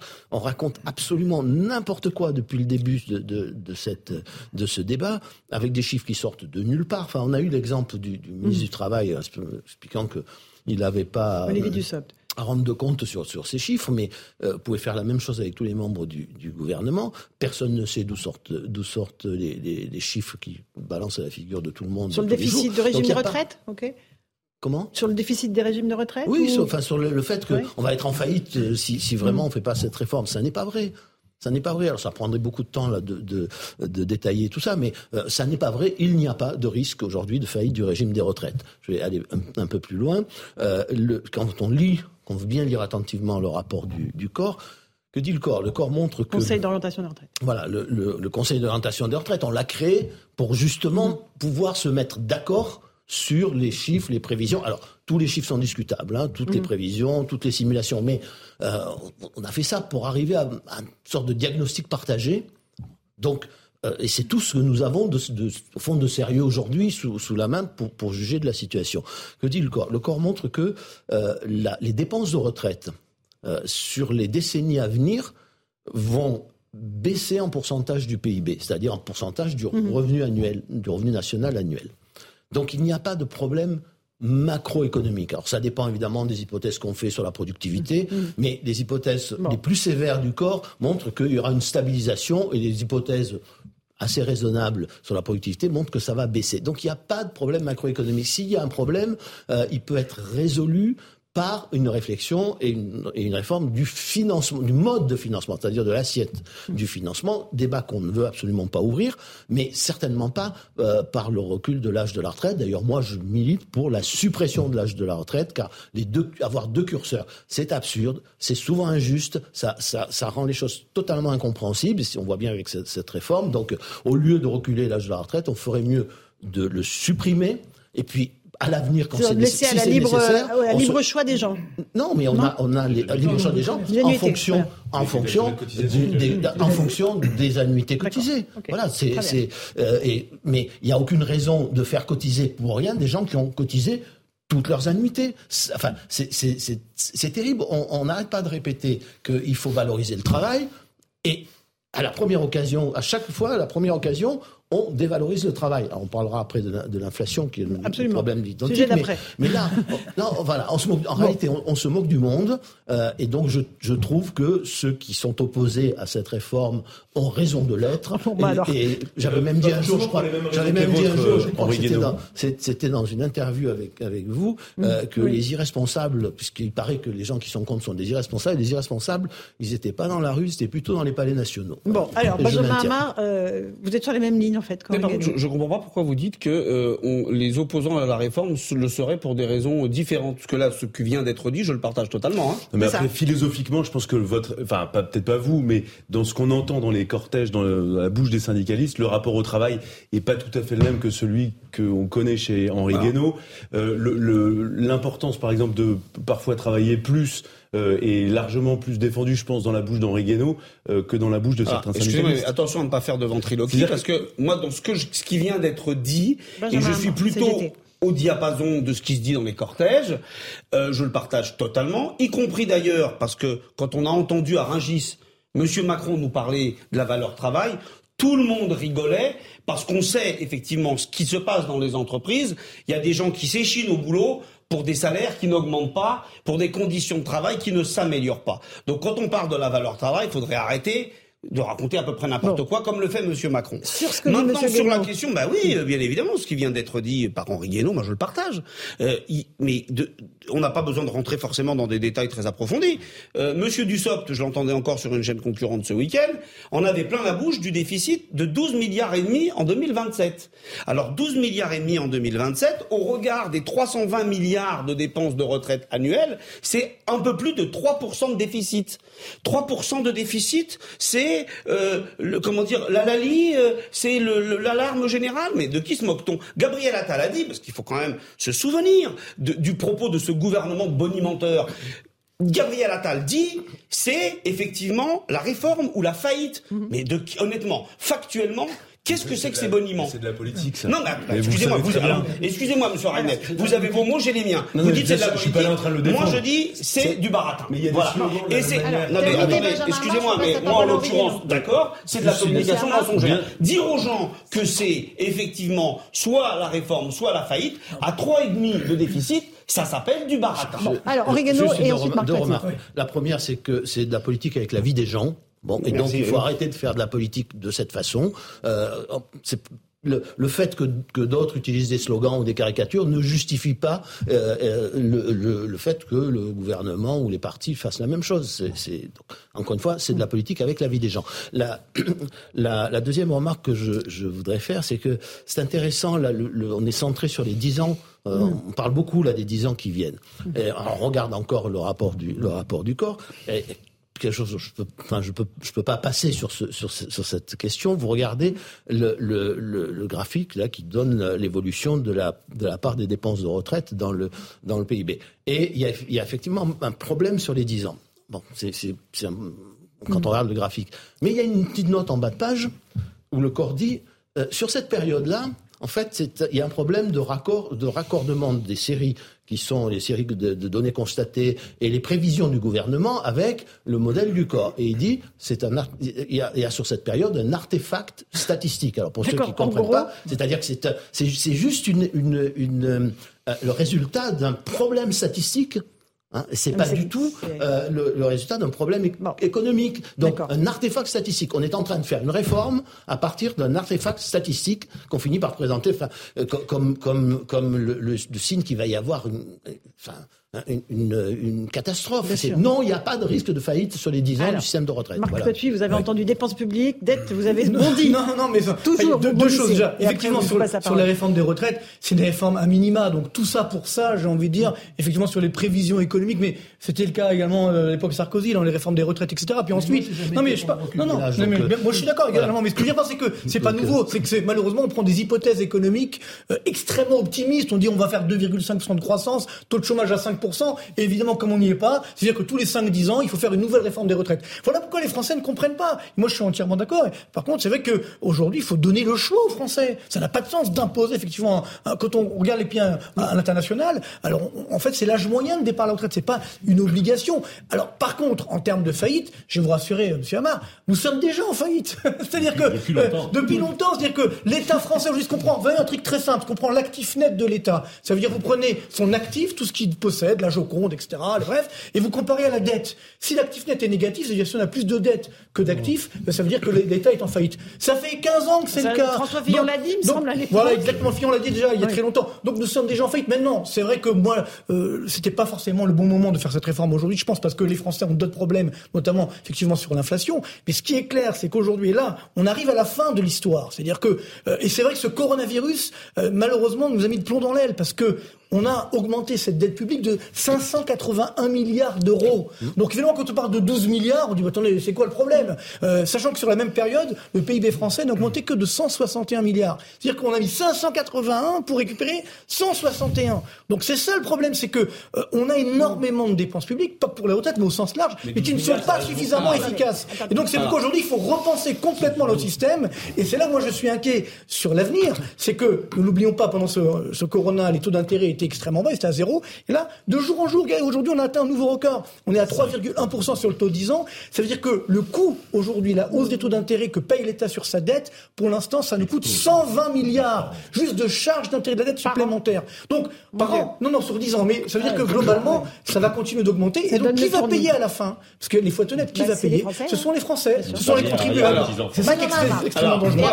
Je vais vous dire, tout à l'heure, ça a été dit d'ailleurs, c'est effectivement la communication sur la vie des gens. Et c'est bien là l'histoire. Moi, je peux vous le dire, on en parlera sans doute tout à l'heure, on a un niveau de colère là que, je pense tout le monde ne mesure pas bien. Y compris là, on est dans, avec les congés dans une période de mi-temps, mais à partir du 7 mars, le, le réveil va être douloureux pour certains. On ne peut pas dire aux gens comme ça s'est dit effectivement depuis un certain temps, on ne peut pas leur dire eh, les caisses sont vides, on ne peut rien faire. On ne peut pas leur dire parce que les gens ne sont pas les salariés, les travailleurs ne sont ne sont pas bêtes et on ne peut pas leur dire ça quand effectivement, il y a 160 milliards d'aides publiques aux entreprises, quand il y a 80 milliards de dividendes qui sont distribués, parce que les richesses qui sont distribuées, elles sont produites par les travailleurs. Alors je sais bien que quand je dis ça, Monsieur de Ragnel, ça vous fait réagir, et ça me fait très... Non, mais vous avez réagi à l'instant. Et, Monsieur et Monsieur Toitier en face, mais ça me va très bien. Et c'est bien pour ça que je le dis. Parce qu'en fait, dans la vie, les gens, quand vous leur dites effectivement, eh, c'est attention, les déficits sont à alors on voit bien dans les faits que ça n'est pas vrai, eh bien, bah, excusez-moi, bah attendez, monsieur, moi je vous parle, des, excusez-moi, ne mettez pas tout dans la même caisse, je vous parle des déficits ce sont les Français. Moi je vous parle des Français. Je vous parle, monsieur, je vous parle des déficits de retraite. Et de toutes les façons, vous pouvez le dire, monsieur Toitier, à longueur d'antenne, les enquêtes d'opinion montrent que ce discours-là ne marche pas. Il n'imprime plus. Et c'est très bien. Eh ben, public, alors c'est, non, mais les gens, monsieur les gens, mais souffrez que j'aille au bout de mon argumentation. les gens, ce qui les intéresse, c'est de savoir, quand ils ont bossé toute leur vie, s'ils peuvent avoir une retraite décente. Et depuis 30 ans, réforme régressive après réforme régressive, on ne leur propose que de la sueur et des larmes. Ça suffit, basta. Et donc maintenant, je vous le dis, cette réforme-là, certains nous disent, c'est pas la bonne époque. Je vous le dis, elle va avoir une place. C'est les poubelles de l'histoire, les poubelles de l'histoire sociale. Sinon, Très clairement, la colère sociale ne va faire que grandir. Certains ensuite auront des larmes de crocodile en disant mais pourquoi on en est arrivé là ben, ben, voilà, les syndicats sont là et la colère sociale elle va juste, juste, rapidement, parce que sur le fond, mais sur la forme, le choix fait par le gouvernement du, du train législatif, c'est qu'il va y avoir le Sénat jusqu'au 12 mars. Ensuite, il va y avoir une commission mixte paritaire. Tout à fait. Donc ça peut aller très vite. ça peut aller très vite. Et la réforme peut être adoptée très rapidement. Si la commission mixte paritaire ne se met pas d'accord, après, il y a un problème pour le gouvernement. Il y aura la saisine du Conseil constitutionnel. Et là, il peut y avoir, sincèrement, on peut imaginer. Imaginer, pas imaginer. Une chance. Il y a de fortes chances. sujet. C'était un vrai Il y aura sûrement, peut-être, une censure. Mais c'est vrai que ce qui est important pour votre mouvement, c'est ce qui va se passer autour du entre le 7 et le 12 mars, parce que après, ça va aller très très vite en termes de procédure, très très très vite. Alors, mais, non, mais l'agenda social, il se calque pas forcément sur l'agenda parlementaire. S'il vous plaît, messieurs. Ça, c'est un point capital. Le gouvernement a choisi de euh, rattacher cette réforme, ce qui n'est jamais arrivé dans l'histoire constitutionnelle française, une réforme des retraites, rattachée à un projet de financement de la sécurité sociale. Parce que ce type de, projet de loi peut faire l'objet d'une procédure particulière, procédure du 47 euh, alinéa 1, enfin du 47-1 de la Constitution, qui est la même d'ailleurs pour les lois de finances, euh, qui a été fait pour pour permettre euh, de que la, la, la, continuité des services publics, quand on arrive en fin d'exercice, c'est que il faut absolument voter le budget. Avant, on faisait des douzièmes provisoires. Pour éviter ça, on a dit, voilà, là, dans ce cas, si c'est enfermé dans mm-hmm. des délais très stricts, et si mm. ces délais sont pas respectés, ça se passe, ça, on tranche par ordonnance. Mais ça, c'est inimaginable. Enfin, moi, je n'imagine pas un instant, peut-être que ça va se passer, mais ça serait ouvrir une boîte de Pandore terrible que le Conseil constitutionnel n'annule pas cette disposition qui est une sorte de cavalier, de cavalier donc, budgétaire. Tout tomberait alors. non, mais ça explique aussi. Hein, ça explique, sur certaines mesures. Ça explique aussi. Oui, mais en fait, c'est tout le texte. Vous ne pouvez pas faire passer des réformes. Sinon, à l'avenir, ça veut dire toutes les grandes réformes qui ont tout un impact financier, on va les faire passer comme ça. C'est pas possible. Ce qui s'est passé au Parlement, au-delà des caricatures, des injures, etc., est aussi en partie dû à ce choix-là, qui enferme dans des délais déraisonnables la discussion. Donc, euh, c'est pas un sujet mineur. Non, non, sujet très important. On en débat dans un instant. Là, c'est le rappel des titres de l'actualité avec Augustin Donadi. On reprend le débat dans un instant.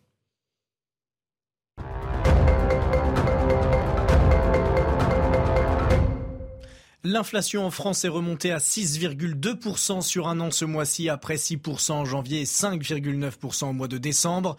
Cette hausse s'expliquerait selon l'INSEE par l'accélération des prix de l'alimentation et des services, tandis que les prix de l'énergie ralentiraient.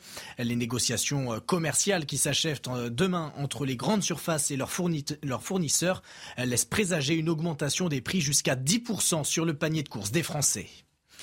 Un homme de 24 ans a été condamné à deux ans de prison pour apologie du terrorisme. Le 21 février, il avait été interpellé à Châteauroux pour avoir publié plusieurs messages pro-djihadistes sur les réseaux sociaux. L'exploitation de son téléphone portable a permis aux policiers de découvrir de nombreuses vidéos de propagande de l'État islamique, dont des scènes d'exécution. Et la banquise de l'Antarctique n'a jamais été aussi réduite. Fin février, l'étendue de glace a atteint la superficie la plus faible jamais enregistrée depuis le début des relevés satellites en 1979. La banquise mesure aujourd'hui 1 790 000 km contre 2 millions il y a un an. Un observatoire a précisé que ce chiffre était préliminaire et que des conditions de fonte poursuivies euh, pourraient encore pousser l'étendue de glace encore plus bas. 18h33, on fait une petite pause. Je vous assure que le débat va continuer pendant la pause. Et justement, dès qu'on va se retrouver, on continue à parler des retraites. L'inflation, elle atteint des records, notamment sur l'alimentation. Hallucinant. On en parle dans un instant dans Punchline sur CNews Europe 1. tout de suite.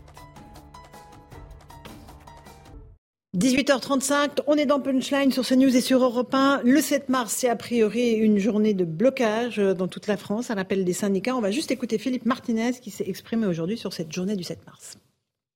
Vous l'avez noté, un certain nombre de professions sont déjà prêtes pour le 7 et au-delà du 7. C'est le cas à la SNCF, mais c'est aussi le cas dans les IOG où évidemment les militants discutent des formes d'action, mais en tout cas la détermination, ils n'ont pas besoin de Martinez pour l'avoir.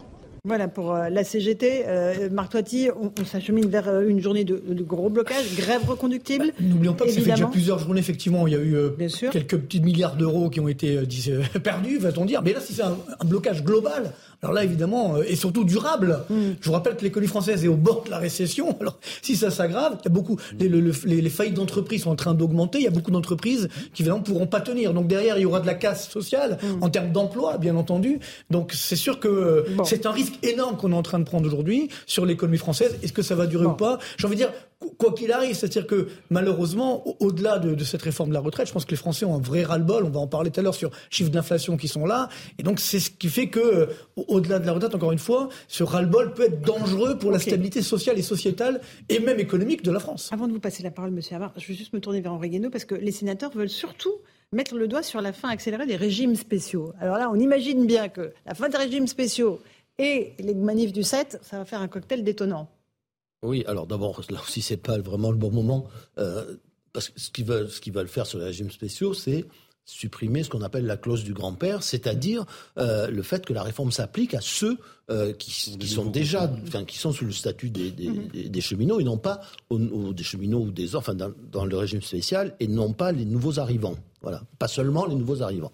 Donc là, c'est tout le stock. Hein. Euh, je pense que c'est pas vraiment le moment de, de faire ça. La deuxième remarque que je voudrais faire, c'est que on est là quand même, je suis désolé de le dire pour mes, amis, on est dans la politique des marqueurs. Vous savez, c'est mon marqueur, je suis un, je suis un parti de gouvernement, je suis sérieux, donc euh, voilà. Et puis mes électeurs, ils aiment pas tellement les régimes spéciaux. Je pense qu'il faut arriver D'abord, il faut arrêter de faire de la, politique qui dresse les gens les uns contre les autres, qui regarde toujours l'autre comme un privilégié. Euh, voilà, parce que c'est le propre des sociétés en crise. Mais il faut faire attention quand on fait de la politique, dans les sociétés en crise plus encore, de ne pas jouer ce, ce jeu-là qui est un jeu malsain et qui finit toujours mal. Mm-hmm. Enfin, je voudrais dire que, enfin, troisième remarque, c'est que euh, aujourd'hui, on a du mal à trouver des conducteurs de bus, euh, on a du mal à trouver des, euh, des gens pour aller travailler dans les centrales nucléaires. Donc, dire on, s'en moque, on, on, rabote tous leurs avantages, c'est très bien, mais le jour où on n'a plus personne, il va bien falloir, euh, il va bien falloir céder quelque chose. Enfin, je, je veux dire, mais,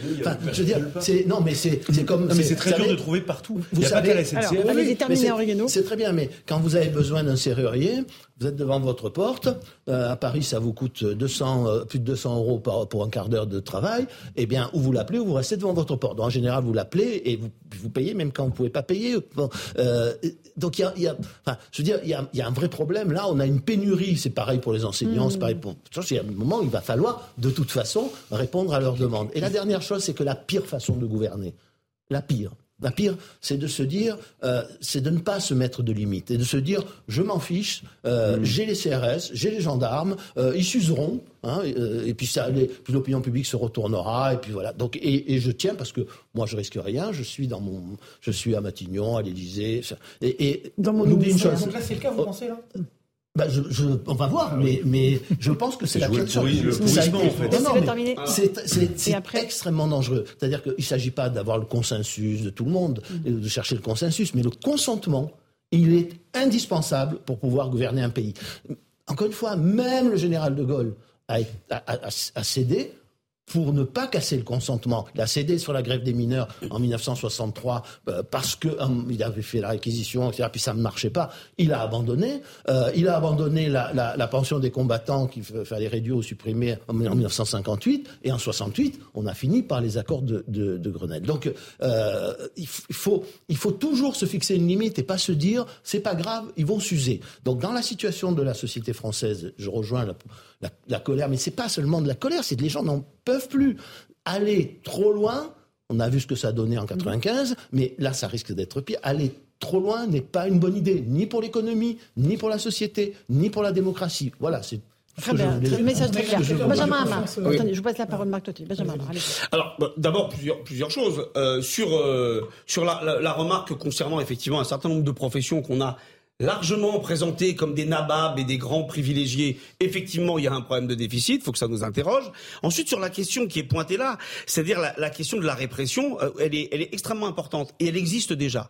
Et je vous le dis, euh, ce, ce, genre de procès... Ce... Les, cortèges bah, sont je vais vous donner des exemples précis. Ils sont très pacifiques pour l'instant. Non, les, non mais très bien pour ce qui est des manifs. Oui, mais il n'y a pas que ça. Et donc je vais mettre au débat justement un certain nombre de situations. Il y a eu dans, la, dans le cadre des grandes mobilisations sur les salaires à la fin de l'année dernière, par exemple, de grands mouvements sur les salaires dans l'entreprise Sanofi. Euh, directement, il y a un certain nombre de délégués CGT qui ont été, euh, qui sont effectivement en procédure de licenciement pour fait de grève. Euh, Aujourd'hui même, il y avait un rassemblement. Je pense d'ailleurs que c'était les images que vous aviez là devant le palais de justice pour un, pour plusieurs camarades de la CGT RTE qui, là aussi, sur la question des salaires l'année dernière, se sont fait interpeller par la DGSI qui est quand même en charge de la lutte contre le terrorisme, qui ont été soulevés chez eux à 6 heures du mat et effectivement mis en garde à vue pendant plus de 48 heures et effectivement euh, qui sont traînés en justice.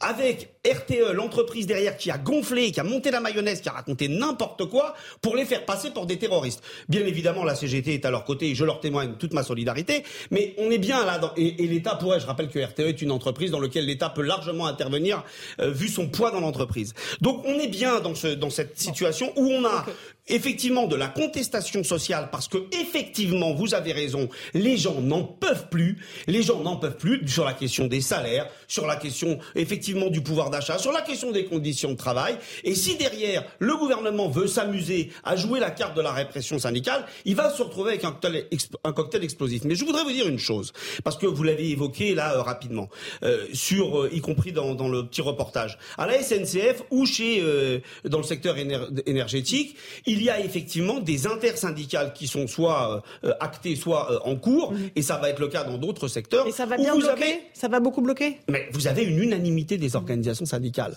représentatives par exemple à la SNCF. Vous rendez-vous compte que effectivement sur l'idée d'un mouvement reconductible à partir du 7 mars, il y a une unanimité des quatre organisations représentatives. Ça vous dit un petit peu euh, le, le, comment dire Ce gouvernement aura réussi avec brio, avec virtuosité, à faire l'unanimité parmi nous, et je m'en félicite. Et donc, bien évidemment, ça augure, à partir du 7 mars, Monsieur Toiti, finir par voter Macron. Ah oui, je ne crois pas.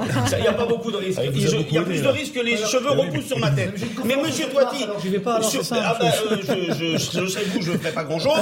Mais honnêtement, tous ceux qui ont peur sur les finances publiques, sur l'impact économique, ils peuvent sortir les mouchoirs parce qu'à mon avis, ça va être bien gratiné. Mais surtout, il va falloir, il va falloir aller toquer à la porte de l'Élysée parce que le responsable, ce ne sont pas les organisations syndicales.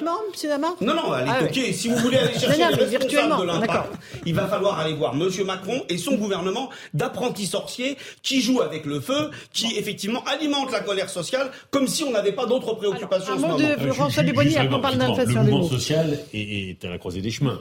Soit effectivement il est capable de bloquer et de faire céder le gouvernement, parce qu'il n'y a aucun gouvernement dans le contexte actuel qui pourra tenir une grève longue et dure.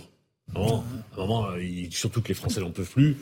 la seule solution, c'est là. Parce que je le répète, au niveau législatif, ça peut aller très très vite.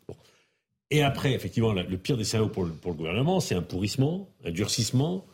On fait voter la loi bon an mal an ou on la fait pas voter. Et si on la fait voter, le Conseil constitutionnel la censure en grande partie. Et de toutes les manières, avec ce qui va se passer au Sénat, on va finir avec une loi déficitaire. On sait très bien que. Elle est déjà déficitaire. Elle est déjà. voilà. Donc là, on va en rajouter. Et donc, en fait, elle est moins déficitaire que la loi actuelle. Voilà. À chaque fois que le Sénat va C'est 300 millions d'euros. c'est pas énorme. Mais à chaque fois, ça en rajoute. Non, mais ça rajoute. Et en fait, le seul totem, le seul totem pour le gouvernement, c'est les 64 ans. On sent bien que c'est sortir de la réforme avec uniquement cela. Juste une petite remarque. D'abord, on n'en sait rien. On ne sait pas si c'est déficitaire. On ne sait plus rien parce qu'on ne sait pas d'où viennent les chiffres, on sait pas, et on ne sait, on ne sait pas mesurer ça. On ne sait pas aujourd'hui. Voilà. Ça. Bah, non, non. Et c'est un grand serviteur de l'État qui le dit. On ne sait pas combien de gens sont concernés par chacun. Quand vous regardez l'étude d'impact, on ne sait pas. Mais l'étude d'impact, mais l'étude d'impact, c'est le gouvernement qui l'a. non, non, non, non, honnêtement. Mais quand bien même ce sont des fourchettes basses, oui, mais le texte donc devrait être largement plus déficitaire c'est possible, mais on parle de chiffres. Et vous avez même des ministres qui vous disent qu'ils reconnaissent le côté déficitaire. La deuxième remarque, c'est celle-ci. On peut être en désaccord avec les syndicats, on peut être en désaccord avec leur politique, mais une société comme la nôtre, elle a besoin de syndicats pour encadrer les mouvements sociaux, pour servir d'intermédiaire. Elle a besoin de corps intermédiaires qui, puissent, qui ont de pouvoir de négociation. Et le jour où vous passez par-dessus, vous vous prenez un risque, un risque considérable. Hein. On a vu, on a vu en 68 euh, le, gouvernement négocier avec les syndicats. Les syndicats, je me souviens de M. Segui allant à, allant à, Boulogne-Billancourt, euh, rapportant les résultats de la négociation. Il s'est fait huer, il est, sorti sous les colibés, il est retourné négocier avec, avec Georges Pompidou et le gouvernement pour, pour tenir compte de ce que disait la rue. Et le gouvernement a cédé. Pourquoi? Pas du tout parce qu'il était laxiste, mais parce qu'il était indispensable dans ces circonstances de garder des syndicats euh, qui, ont, encore une prise sur, le mouvement social. Voilà. Je, Sinon, c'est le cas. Voilà. Mais oui, je pense que c'est. Et tout ça, dans un contexte inflationniste absolument dingue. Les chiffres, vous le disiez, Marc Toiti, au mois de février, 6,2 euh, pour l'inflation générale, et on est à 14,5% sur l'alimentation. C'est ça qui encore une fois, il y a eu également vendredi dernier l'indicateur de confiance des ménages. Vous savez qu'on suit, parce que ça aussi, c'est c'est un indicateur INSEE, bon, c'est euh, assez objectif. Donc, c'est vrai qu'on a du mal à comprendre comment, donc, qui a encore évidemment baissé. Donc, on est quasiment sur des plus bas historiques. Donc, euh, plus bas pendant le Covid-19, on croyait que c'était la fin du monde, plus bas pendant que les Gilets jaunes, etc. Donc, il y a vraiment quelque chose qui est en train de se passer. Donc, il faut faire attention, c'est-à-dire, euh, ce, mépris est très dangereux. C'est-à-dire, il faut coller effectivement à ce que veulent aujourd'hui les Français. Et moi, je pense que le problème numéro un, il est sur le déni de réalité qu'on a fait, bien sûr, sur l'inflation. C'est-à-dire que depuis deux ans, moi, j'avais annoncé cette inflation qui arrive, elle est en train d'arriver. On nous a dit, mais non, c'est non, non, ça n'arrivera jamais. Après, on nous a dit, bah, ça y est, le pic, c'était le mois dernier, et ainsi de suite. On voit que ça n'arrête pas d'augmenter. Et c'est ça qui est dangereux, parce que les Français, bah, ils font leur course au quotidien. Parce qu'en ah fait, vous savez, l'inflation, c'est une moyenne. Donc, bien sûr, c'est 6,2% en inflation, mais dedans, il y a tous les biens qu'on consomme. Un ordinateur, une télé, etc. Mais on n'achète pas un ordinateur tous les jours. Par contre, l'alimentaire qu'on achète tous les jours, on est à 14,5%. Là où ça devient encore plus dangereux, c'est que cette inflation est très inégalitaire. Pourquoi? Parce que, encore une fois, l'inflation, c'est une moyenne. Donc, euh, pour beaucoup de ménages, effectivement, le, poste alimentaire, donc les ménages modestes, est beaucoup plus élevé que pour euh, la moyenne des Français. Donc, ce qui fait que pour eux, malheureusement, l'inflation est déjà à 12%. Donc, il y a un vrai danger social et sociétal. Et on, l'a vu aujourd'hui, là aussi, le président euh, de la République a dit il y a deux jours, au sein de l'agriculture, bon, bah, il faudrait que les, distributeurs et les agriculteurs se mettent d'accord. Attendez. il a demandé un effort à la grande distribution. Oui, mais, je veux dire, le rôle L'État a son rôle à jouer. L'État a son rôle à jouer en réduisant peut-être la pression fiscale, en réduisant certaines charges, etc., euh, pour redonner du pouvoir d'achat. Mais là, le danger, c'est ça, c'est que malheureusement, on est dans cette fuite en avant, ce déni de réalité qui est permanent, et c'est ça que les Français n'arrivent pas aujourd'hui à comprendre. Et cette inflation, malheureusement, juste pour terminer, elle va malheureusement encore durer. Elle va durer, malheureusement. Henri Guénaud et ensuite Benjamin plus important, c'est effectivement nous vivons dans la dictature des moyennes, et à force d'opposer à la vie des gens des moyennes, les gens finissent par penser qu'on leur ment et perdent confiance dans les institutions. Donc, euh, il faut quand même être, il faut, pas utiliser les chiffres n'importe comment. C'est la, première chose. La deuxième, c'est que là encore. Euh, c'est, on peut pas continuer comme ça. Euh, le, d'abord parce qu'il y a aussi, il y a aussi dans le revenu des, dans les dépenses des gens des choses qui sont incompressibles et que donc il ne leur reste plus comme variable d'ajustement que des, les, des choses vitales comme, comme, comme l'alimentation. Et même si c'est une partie faible de la totalité de leurs dépenses, c'est une partie qui est, qui est vitale. Donc s'ils peuvent plus manger, Bon, eh bien, ça ne peut pas continuer. Je veux dire, c'est euh, et, on est sur des chiffres pour certains, sur des chiffres d'inflation qui sont en matière alimentaire. Donc on est à 14,5, mais bon, pour, pour certains c'est beaucoup 33 plus. Donc, aujourd'hui 33 Donc là, on a on a on est dans une impasse. Moi, euh, on va dire encore que je suis euh, je suis un, révolutionnaire, mais je crois pas. Je, je pense qu'on ne peut plus on ne peut plus éluder la question de l'indexation des salaires et des pensions. On ne peut plus. Voilà. On ne peut plus pourquoi? Parce que euh, faire des chèques à tout le monde, c'est très bien. Alors ça, la TVA augmente un peu, c'est mmh. très bien, mais, mais les finances publiques, elles vont elles, vont, s'écrouler à force. Je veux dire, moi, je suis pas un maniaque de, des équilibres budgétaires, des machins, mais c'est or si vous si vous n'indexez pas les, les, salaires, c'est-à-dire l'essentiel de l'assiette sur lesquelles reposent les recettes sociales du, du, fiscal du, de, de l'État, vous allez, vous allez créer un problème de finances publiques considérable. C'est-à-dire qu'au lieu que l'inflation vienne rogner les dettes, l'inflation, elle rogne les dettes quand euh, les revenus augmentent en même temps que les prix. Bon, si les revenus augmentent pas en même temps que les prix, l'inflation, elle ne rogne plus les dettes. Elle, le, le service de la dette, il s'alourdit. Bon, donc là on retombe sur la question posée tout à l'heure, sur la remarque tout à l'heure euh, sur les euh, sur les taux d'intérêt, c'est-à-dire que c'est pas grave si les recettes augmentent, si les revenus augmentent en même temps, mais si les revenus augmentent pas en même temps, alors ça devient très grave, ça devient une impasse.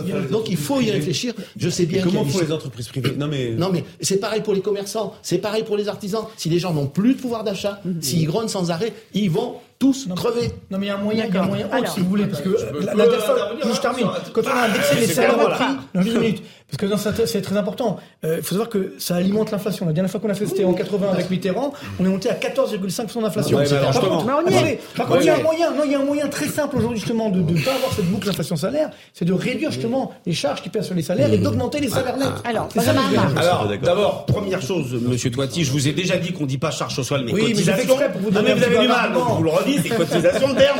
Et c'est bien parce que ça abonde le budget de la Sécu. Alors, première chose, d'abord sur la question, euh, sur l'aspect social. Moi, je vais vous raconter une anecdote qui m'a profondément marqué. Il y a quelques jours, au supermarché, il y a une dame qui est juste devant moi et qui a quelques courses. Et en fait, elle, c'est une femme qui a quoi, 55 à peu près, 55, 60 ans, et qui est en train de, qui n'a pas assez d'argent en fait pour pouvoir payer ses courses alimentaires. Et, et alors il y a eu une réaction, on a compris à deux ou trois, et la personne qui était la plus proche a, lui a payé le supplément de, de course. Honnêtement, c'était détestable comme situation. Et d'ailleurs, on a discuté entre nous ensuite, et il y avait, comment dire, un, un consensus, un constat partagé sur l'aspect le, l'aspect insupportable. Tous les gens autour travaillaient, et alors je, on n'imagine même pas ce qu'il en est pour des gens qui sont en situation de précarité et de chômage, mais tous les gens travaillaient et, et évoquaient effectivement le fait qu'ils font leurs courses avec la boule au ventre. C'est-à-dire qu'en fait maintenant, le fait de se nourrir devient quelque chose de stressant. Il y a des gens qui vous disent, d'ailleurs moi je regardais jamais, maintenant je suis en train de tout comparer, c'est sidérant. Et ça renvoie à la question des salaires, bien évidemment. Et là, il y a, un, il y a, il y a quand même une remarque économique, puisqu'on nous dit, mais alors comment on va faire Je rappelle que la consommation des ménages, c'est à peu près 55% du PIB. Voilà. Donc il y a, un vrai, y a une vraie question économique. Et derrière, moi je suis tout à fait, bien évidemment, d'accord avec cette histoire de revenir sur l'indexation euh, des salaires sur les prix. Alors on nous dit depuis longtemps, les adversaires effectivement de cette mesure, qui a donc été effectivement abrogée au début des années 80, c'était de nous dire mais ça va faire la fameuse boucle prix-salaire. C'est-à-dire que les, à cause de l'augmentation effectivement des salaires, l'augmentation des prix euh, va, va, va, va, effectivement euh, suivre. Mais c'est formidable parce qu'en fait depuis maintenant 40 ans, on a les augmentations des prix, mais par contre les salaires eux ils stagnent. Non, non, donc bien évidemment, non, non, ouais, bah, écoutez maintenant, bah, écoutez, maintenant depuis plusieurs années, je sais pas vous autour de vous, mais moi ça fait un bout de temps que les gens autour de moi me disent que effectivement tout augmente sauf les salaires. Donc là maintenant ça, suffit. Il a, il est, bah écoutez, pour la majorité des salariés. Donc là maintenant, il est évident, il est évident qu'il faut effectivement avoir une vraie question de fond sur les salaires. Et là, on a eu, je rappelle, pendant toute l'année 2022, des, des, grèves partout sur la question des salaires. Il y a eu des augmentations de salaires. Je vais vous donner une, une, une, un exemple très rapidement. Dans une petite entreprise du 94 de nettoyage, il y avait euh, une exigence d'avoir 5% d'augmentation. Impossible, nous disait l'entrepreneur. Le, c'est pas possible. Vous voulez que je mette la clé sous la porte, etc. Et eh ben après une bonne semaine de grève, comme par magie, il y a eu les 5% effectivement d'augmentation de salaire. Donc la question, c'est comment on s'en empare politiquement, contrairement à ce que dit Monsieur Macron. Il a des leviers sur cette question. Et par exemple, effectivement, L'outil des cotisations et des exonérations, c'est 75 milliards d'exonérations de cotisations. Cet outil est largement utilisé, et bien trop d'ailleurs. La fin avec Le, le chef d'entreprise, s'il est tout seul à augmenter ses, salaires, il peut avoir un vrai problème. si tout le monde augmente les salaires, le mm. pouvoir d'achat, euh, pour tous ceux en tout cas qui ne sont pas trop soumis à la contrainte de, compétitivité internationale. Mais moi, je préférerais qu'on fasse une indexation générale qui permet aux gens d'avoir du pouvoir d'achat et à ceux qui leur vendent de pouvoir leur, de pouvoir leur vendre, et qu'on s'occupe, qu'on aide à ce moment-là les secteurs euh, qui sont très en très, très, très confrontés à la concurrence internationale euh, ou à ceux qui ont des produits particuliers où ils ne peuvent pas répercuter euh, mm. leur, salaire. La, deuxième remarque que je ferai, mm. avec, mais il faut en discuter, enfin je veux dire, c'est un, un sujet compliqué. Ça veut dire aussi qu'il faut prévoir des procédures dans certaines entreprises pour que l'entreprise ne, meure pas parce qu'elle est dans une situation euh, euh, difficile, peut-être avec des, des référendums d'entreprise, bon, pour, pour ne pas appliquer l'indexation dans ces cas-là. Mais euh, il y a autre chose. Il y a l'électricité. Je veux dire, mais enfin, là encore, on se moque du monde on se moque du monde quand on dit qu'on ne peut pas sortir du marché unique de l'électricité. Qu'il y ait des problèmes politiques et juridiques, oui. Des problèmes techniques, non. L'argument avancé des, des, interconnexions est absurde. Est absurde. On, restera interconnecté, mais on n'appliquera plus les règles du marché unique et, et le, le, prix de gros euh, sur le marché européen, il ne s'appliquera que à, la quantité d'importation que, que, Et on paiera l'électricité à un prix normal. Si on, importe 10% euh, de, de, notre, de notre consommation, eh bien bien des prix de gros ne joueront que sur 10% du prix de revient. Mais ça, on a, on peut le faire. Il faut arrêter de dire qu'on ne peut pas. Et c'est un, c'est un sujet majeur dans l'inflation. C'est absolument majeur.